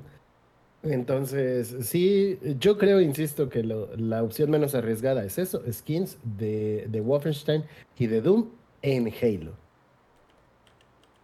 ¿Algo más que esperan ver del de, de, de Microsoft? Yo, porque Halo Infinite, viejo. ojalá, güey. Ojalá, ya, ya es tiempo, ya es hora. Se han estado guardando Ya- demasiado y... Ya Que mero. vuelva a salir este. Ay, ¿cómo se llama? Se me olvidó. ¿Es Greg? ¿Greg? El, ajá. el Brute. Greg. Greg el Brute, sí, güey. Ya extrañamos ver a, a- a Greg el Brute. eh, que nos den algo de él, un poquito de background, este, si está comiendo bien, si no lo está croncheando el Covenant, eso me gustaría saber. eh. Sí, es- estaría muy bien. A ver, Sampi, ¿cuál es el siguiente entonces después de Microsoft, dijiste? No, pues ya, güey, se acaba. Porque el, el. Bueno, va a venir Square Enix después, el mismo domingo. Ah, no sé qué vaya a hacer Square Enix, pero. eh, va Yo a ser como una, que- conf- una conferencia más chiquita la de Square Enix. La de Ajá. Microsoft sí va a ser como full hora y media. Ajá. Y la de Square Enix va a ser muy chiquitita, como media hora. Yo creo que Square, si acaso, va a mostrar Forspoken, que es el que antes era el proyecto Atia.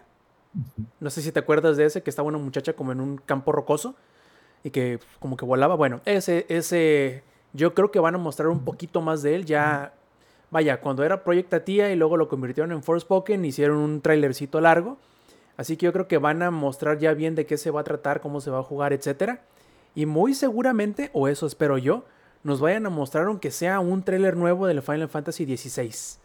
Ah, sí, cierto, se me olvidaba. Hay un rumor en donde dice que los chavos estos de de Koei Tecmo, el equipo que está que estaba desarrollando la serie de Nioh, va a ser un juego que va a ser prácticamente Nioh pero de Final Fantasy, así que va a ser un juego a la Dark Souls, a la Ninja Gaiden, pero con conceptos, con mundo, con monstruos, con magia de Final Fantasy. Suena interesante. Ojalá y sea este este rumor verdad, porque Suena muy bonito, la verdad, todo lo que dice el, rumor. Y ojalá y eso sí lo revele, aunque sea simplemente que lo anuncien. Vaya, no que nos digan que va a salir mañana o este año.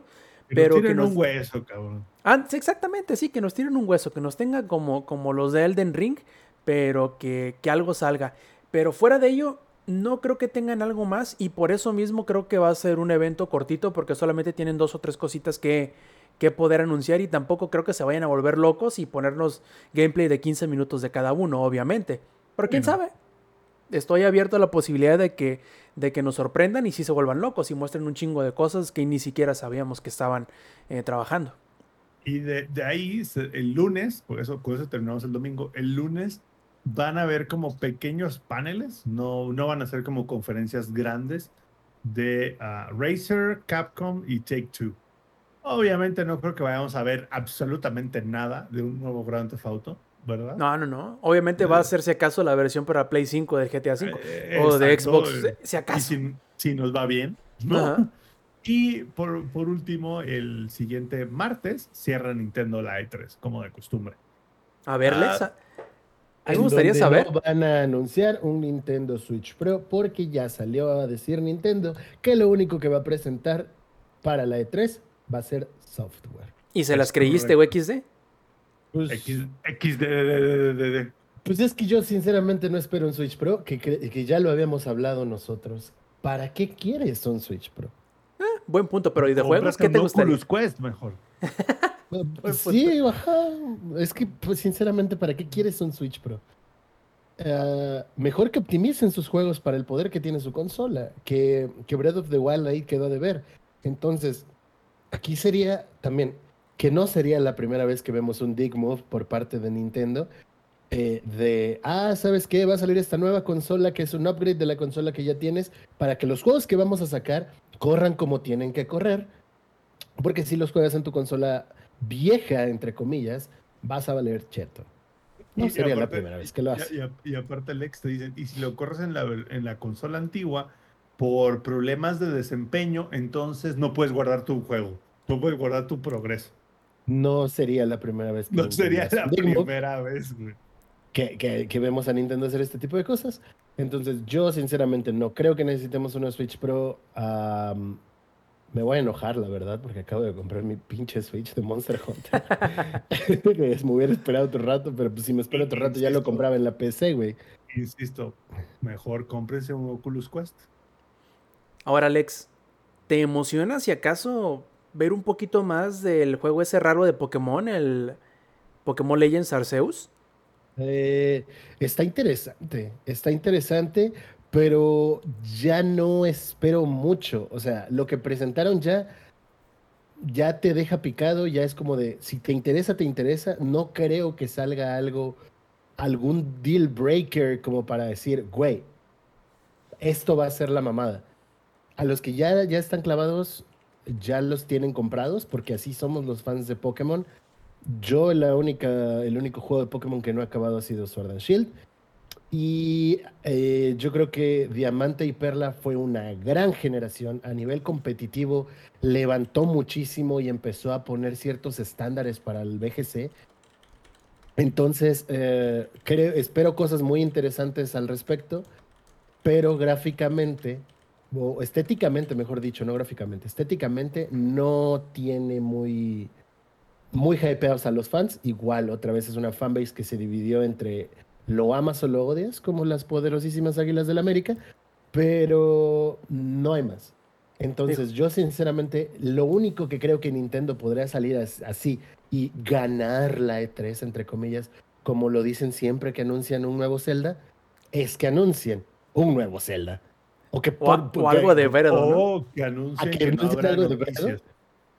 No, entonces no la ganarían. Y es, es no, no se vale soñar. Si anuncian algo de Metroid, si anuncian algo de Star Fox, se van a llevar todos los laureles de esa conferencia. Yo, yo Se va a sí. llevar todo, güey. Oye, Alex, a mí si me permiten pedir un deseo en cuanto a lo de Nintendo, me encantaría a mí que, que, que hicieran un remake, pero bien así en 2D con sprites chidos de, de Metroid Fusion y Zero Mission. Ese sería mi, mi, mi deseo. Lo que, si algo quisiera, si lo más descabellado, porque yo sé que es lo más probable que no vaya a suceder, pero si es lo que me permitieran pedir, sería eso. Señor Nada más. Miyamoto, ¿podría por favor, antes de ir a dormir, ¿no? rezando, señor Miyamoto, ¿podría por favor cumplir mis sueños? Eso si no te demanda por usar su nombre.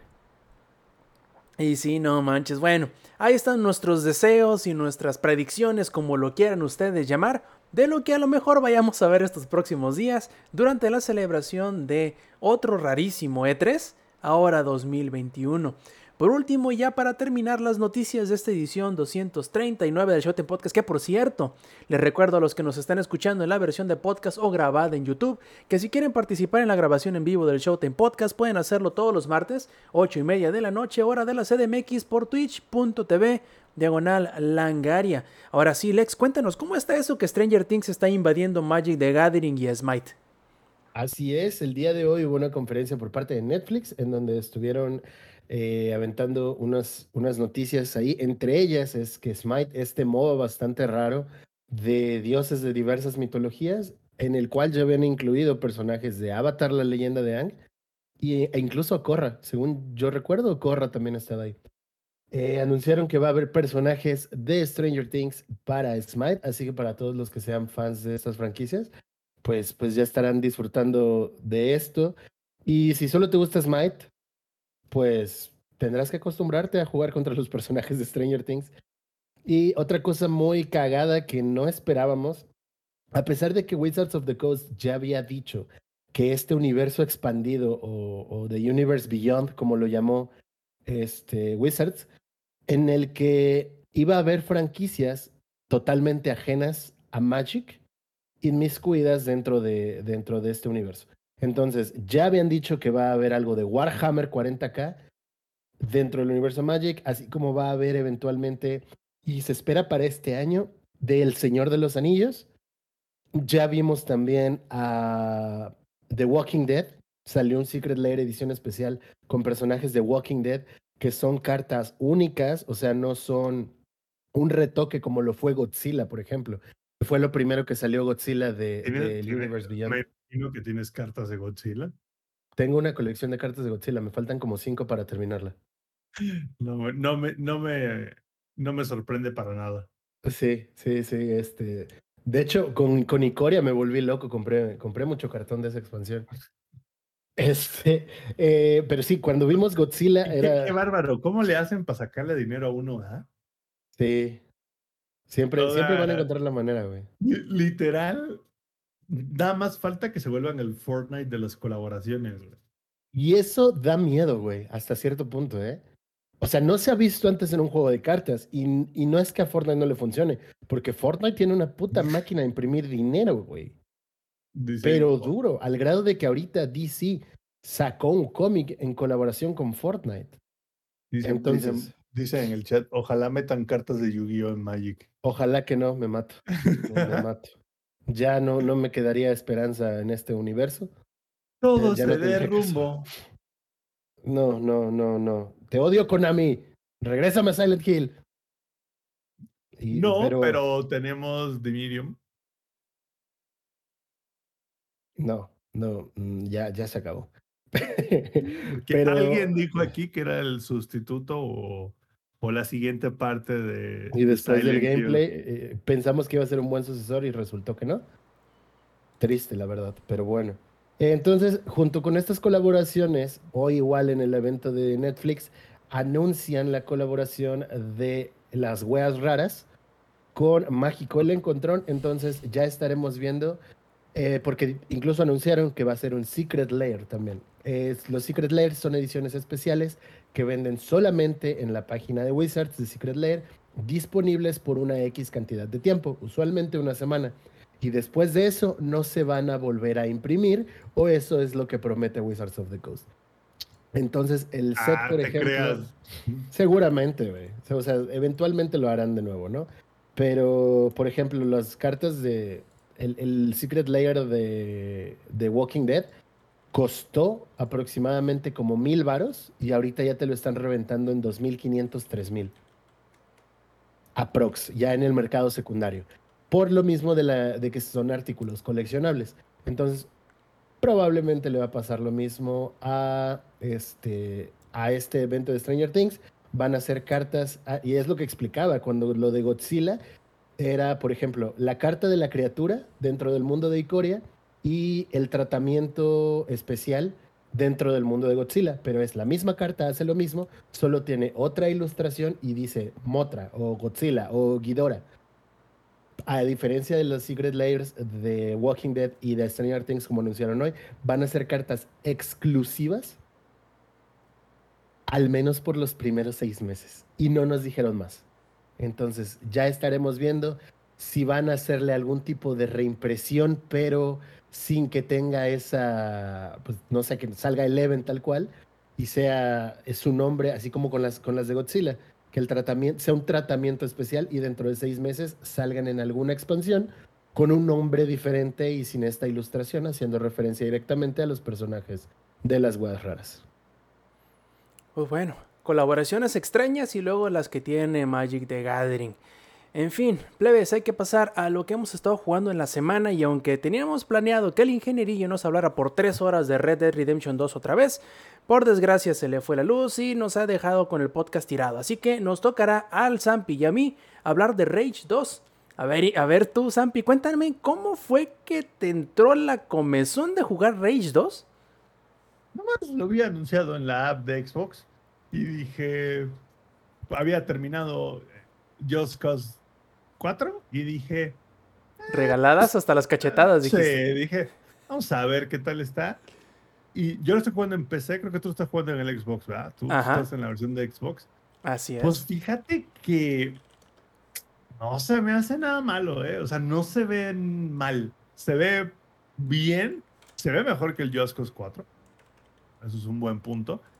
Y hasta ahora, al menos el gameplay sí me ha gustado mucho. La historia no es nada. Ahora sí que no es nada que vaya a trascender en, en los anales de la historia. No, no, para nada. Es algo muy sencillo. Ve, dispara, mata a todos, se acabó. Pero fíjate que es tan sencillo que cae bien. ¿Sabes? O sea, como que el juego es tan sencillo que no te pide nada, güey. O sea, tú puedes jugar Rage, avanzar dos, tres horas hoy y regresar en un mes y vas a jugar exactamente igual. O sea, hay juegos como por ejemplo Elite Dangerous que si lo dejas de jugar un mes, puta, tienes que volverte a aprender todos los controles del juego para ver cómo es. Pero te pide nada del otro mundo, solo le pide que tengas una neurona, que esa neurona sepa apretar el gatillo de disparar y that's it, güey.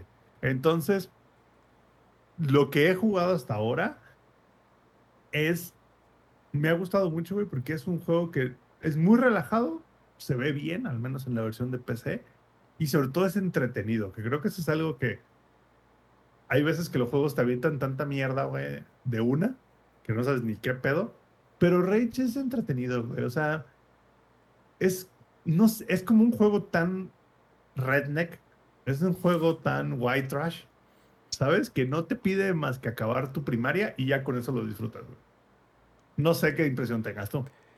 Sí, de hecho, comparto mucho de lo que dices. se me hace bien curioso porque recuerdo que cuando salió tuvo una reacción, un recibimiento bastante tibio.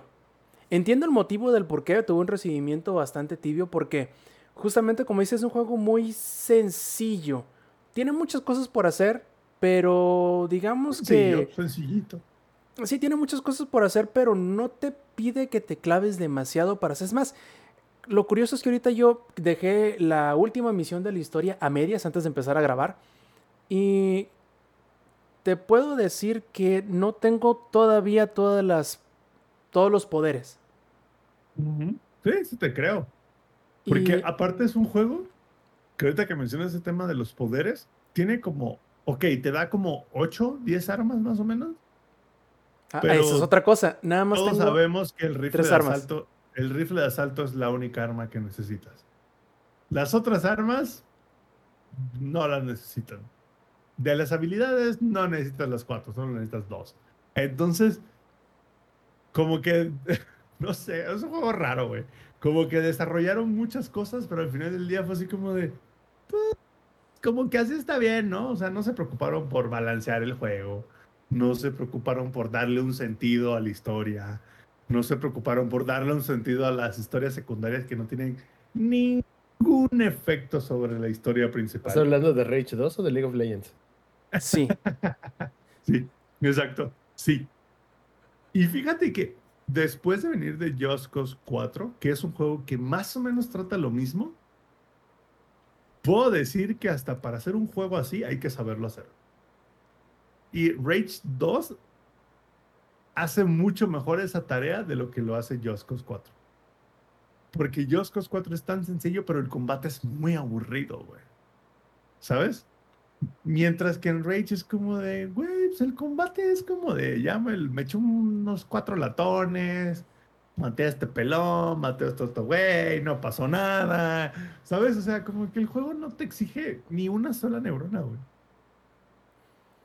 Sí, de hecho, se me hace bien curioso porque me sorprende la cantidad de cosas que le pusieron al juego para que al siguiente segundo, o sea, te dicen, mira, tienes todo esto por hacer, tienes cuatro poderes, tienes 10, este, tienes 12 10 arcas. armas, tienes como 15 carros, tienes 12 arcas, son 6, son seis áreas del mapa.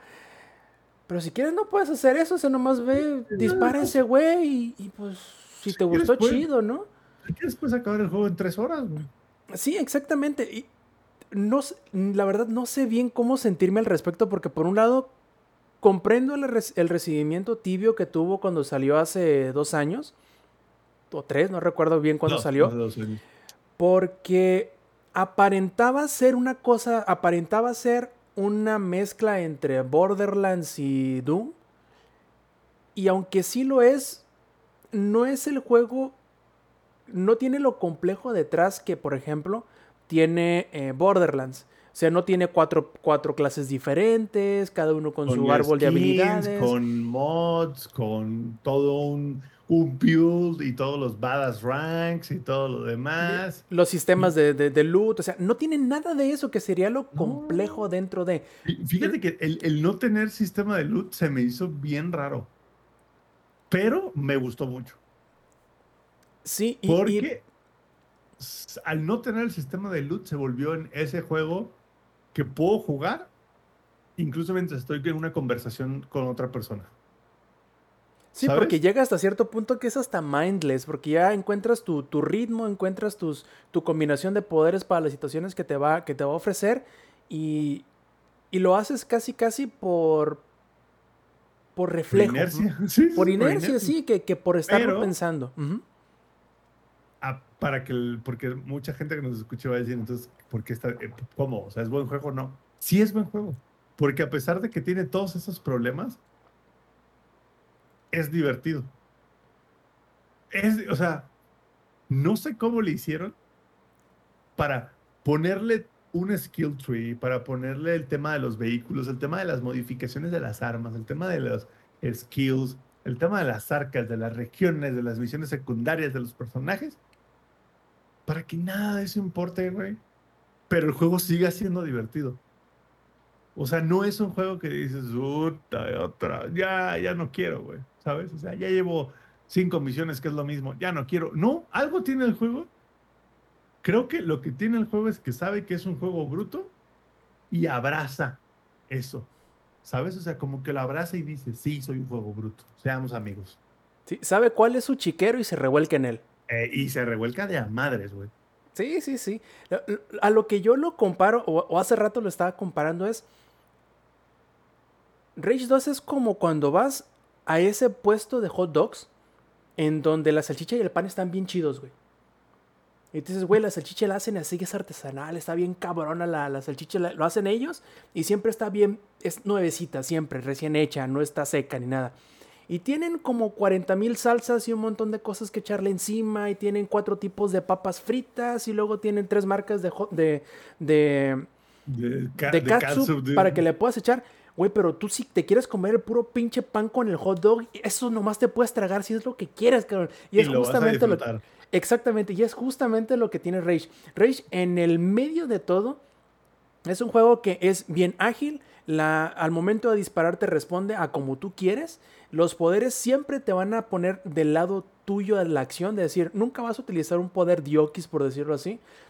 Y, la, y siendo que es divertido de disparar, divertido de moverte y divertido de enfrentarte a los enemigos, creo que todo lo demás que, que podríamos decir es un adorno y que podríamos incluso hasta descontarlo como algo extra que no tiene eh, sentido que esté ahí, es algo que se, que se agradece porque no te están obligando a interactuar con lo que tú no quieres. Es justamente lo contrario a lo que, eh, por ejemplo, yo sentí que, que sucedía con el Assassin's Creed Odyssey en donde Ubisoft te agarraba así de las greñas y te decía, mira, está esta cosa que hicimos y lo vas a jugar, hijo de tu... Porque si no... El Just Cause 4 también hace eso. Ah, mira, El Just Cause justamente... 4 agarra y dice, esta es la mecánica para destruir transformadores. Y la vas a hacer, cabrón. ¿Sabes? Y la vas a hacer no una, dos veces, la vas a hacer como diez veces hasta que te aburras, cabrón. ¿Sabes? O sea, como que te, te obliga. Como mamá regañona. Justamente, te sirve la comida y ahí sabes tú cómo chingado le vas a hacer, pero te la vas a tragar, hijo de la chinga. Así, así.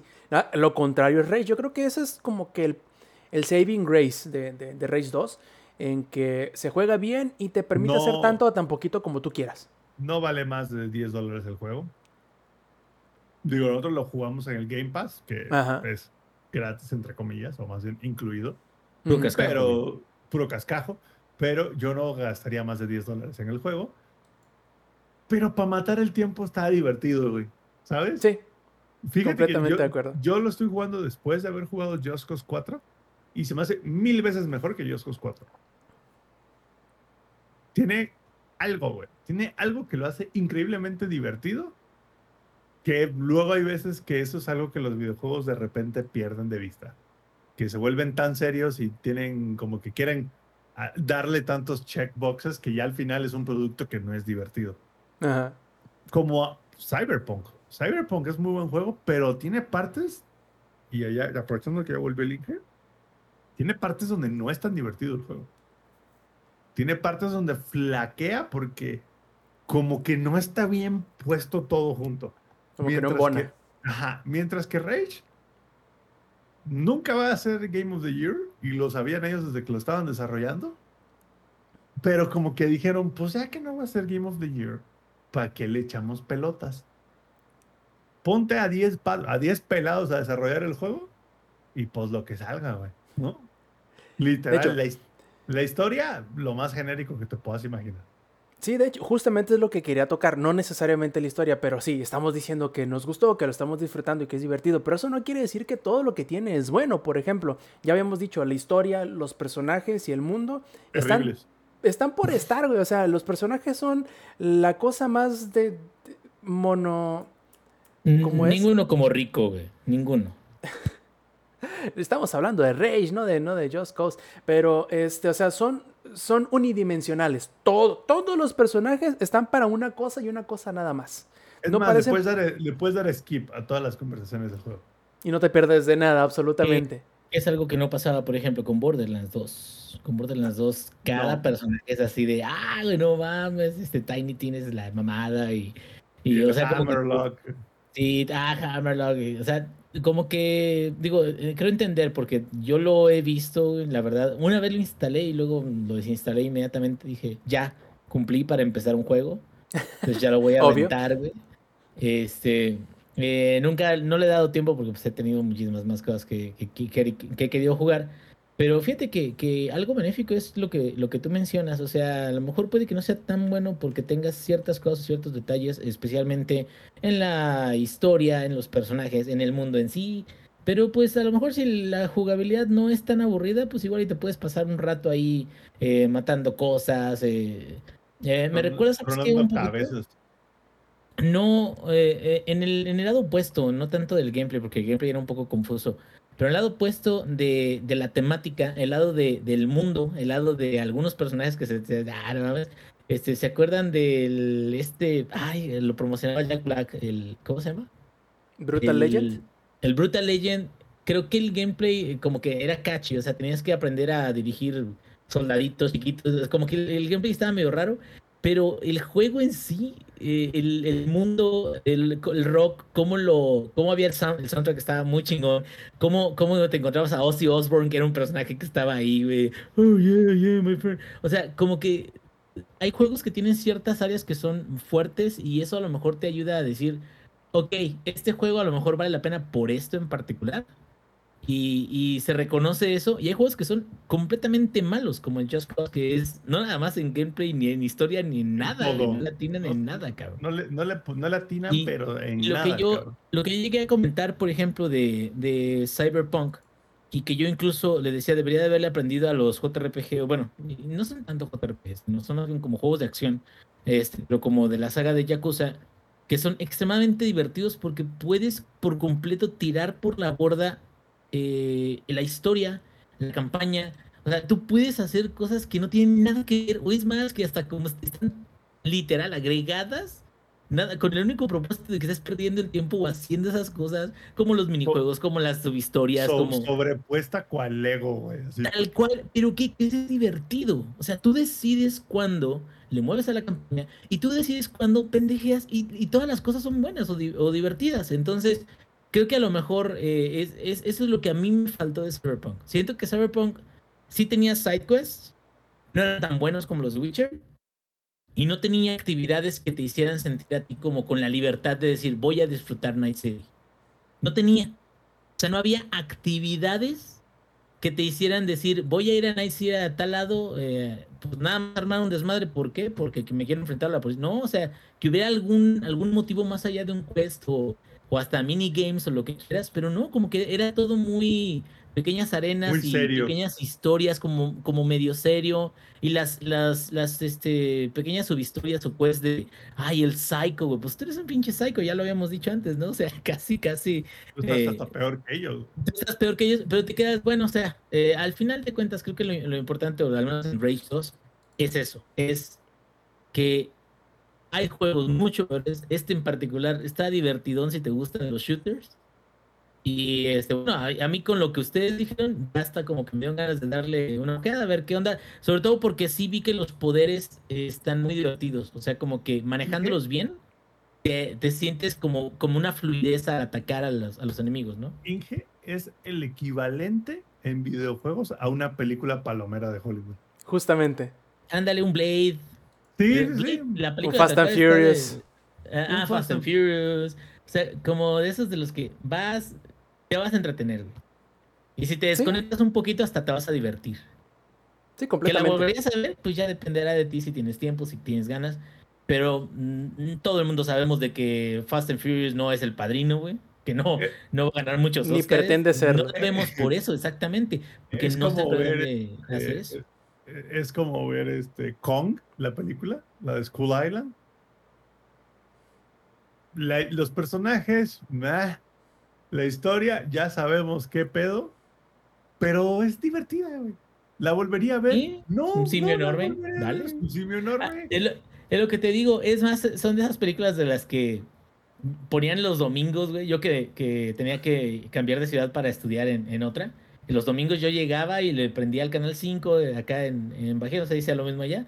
Y Canal 5 ahora le ponían películas así de Los Hombres de Negro 2. eh, o sea, pero son cosas que te quedas, pues la voy a ver. O sea, tengo tiempo, como que no es tan mala. Es mejor que, no sé, leer eh, algo que no me divierta o o ver, no sé, algo que no me interese, como por ejemplo yo, para, para mí deportes, como que no es de que me llama mucho la atención, pero este tipo de entretenimientos palomeros, ándale, podríamos llamarlo así, que es entretenimiento palomero, o sea, lo vas a instalar, lo vas a jugar, te vas a entretener. Circo para el pueblo. Macizo. Es como, simplemente es el juego que vas a jugar entre juegos, nomás para no clavarte en uno que esté muy pesado o muy serio, que simplemente es pasar el, el- el pedo un rato. Y está bien. Lo único, lo único otro que yo quisiera resaltar, primero para que no se asusten y segundo para que eh, no sea esto en detrimento de su disfrute del juego. La versión para consolas se ve horrible, horrible. Con decirles que la calidad de las texturas en algunos lados parece de Play 3 cuando está haciendo el loading de la, de la textura. Es horrible, incluso de cerquita e incluso ya habiendo cargado en su totalidad la textura. No sé cómo fue o no sé el motivo del por qué lo hicieron tan extremo. No sé si no estaba... ¿Mm? Y fíjate que la versión de PC no sufre de eso en lo absoluto. Yo creo que probablemente lo que debió haber sucedido es que como tiene tantas cosas y tantos efectos y tantos enemigos que de repente te avientan y tantas cositas que sueltan los enemigos, que el único lugar donde pudieron encontrar que se pudiera sacrificar algo para que en ningún momento sintieras que el juego se, se pusiera pesado, se pusiera lento o se trabara, era en las texturas. Porque el juego, al menos en la versión para consola, la del Serie S, eh, no tiene bajones de frame rate, eh, la acción está siempre al punto, hay explosiones por todos lados, hay humo, hay, hay este, chispas, los enemigos sueltan cositas y en ningún momento se le nota que le sufra para correr como debe de correr. Eso sí, yo creo que fue donde tuvieron que sacrificar el- la calidad de las texturas porque Diosito santo, la verdad parecen algunas partes que ni siquiera tienen textura. Y yo creo que eso es hasta cierto punto imperdonable, pero siendo que es un juego que no te lo vas a tomar en serio, que es nada más que, el- digamos, lo bueno es la sensación de estar en el medio de la acción, creo que puedes llegar a perdonarlo incluso un poco, porque los momentos en los que vas a estar estático, hablando por ejemplo con un personaje, puedes decir, no me importa lo que me estás diciendo, skip el diálogo y vámonos a lo que sigue. Y no lo vas a notar porque te vas a estar, si quieres, brincándote los diálogos de todo el mundo y no lo vas a sufrir en ningún momento. Y la historia sigue siendo lo mismo. Hay que ir, matar al enemigo grande y hacer lo que me dicen estos tres NPCs tres veces cada uno. Se Exacto. acabó, güey. Y se acabó. ¿Y saben qué? También se acabó, plebes. El Showtime Podcast. Teníamos ahí el ingenierillo para hablarnos yo de... Iba, yo iba a hablar dos horas de Red Dead Redemption 2 en PC y, Mejor, mira, y mejor, de los eventos y de... mejor te aguantas tantito porque ya lo voy a comprar. Entonces, en- ya para el siguiente Ah. podcast ya podemos hablar. Y, y esta incursión, dos, ¿verdad? Es Esta incursión en... No, yo, yo sí jugué el 1 en el Xbox 360. Y eh, fíjate, si lo jugas... ¿Lo acabaste el 1?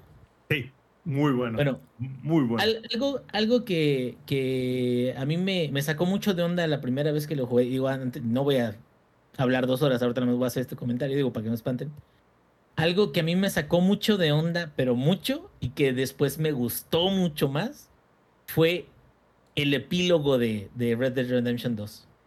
O sea, siento que cierra muy bien Red Dead Redemption 2 y le hace honor al 1, güey. O sea, pero cabrón, o sea, mamón. Entonces, yo te recomiendo de que si te gustó ese, date, güey. Y, y la verdad, sí, es, yo creo que es de, de- Sí, tengo que reconocer que es de mis juegos favoritos de los últimos cinco años, güey. Yo creo que está en el top 3, a lo mejor. Este, digo, ya no meto, ya no meto al Witcher porque Witcher ya es un poquito más viejo, ¿verdad? Que lo amo también. Pero si, si es de los años recientes, no, Red Dead Redemption 2 sí se lleva pinche premio, cabrón. Digo, nada más pasaron como 10 años entre el 1 y el 2, ¿verdad? Nada más, güey. No, no, pero sí se ven.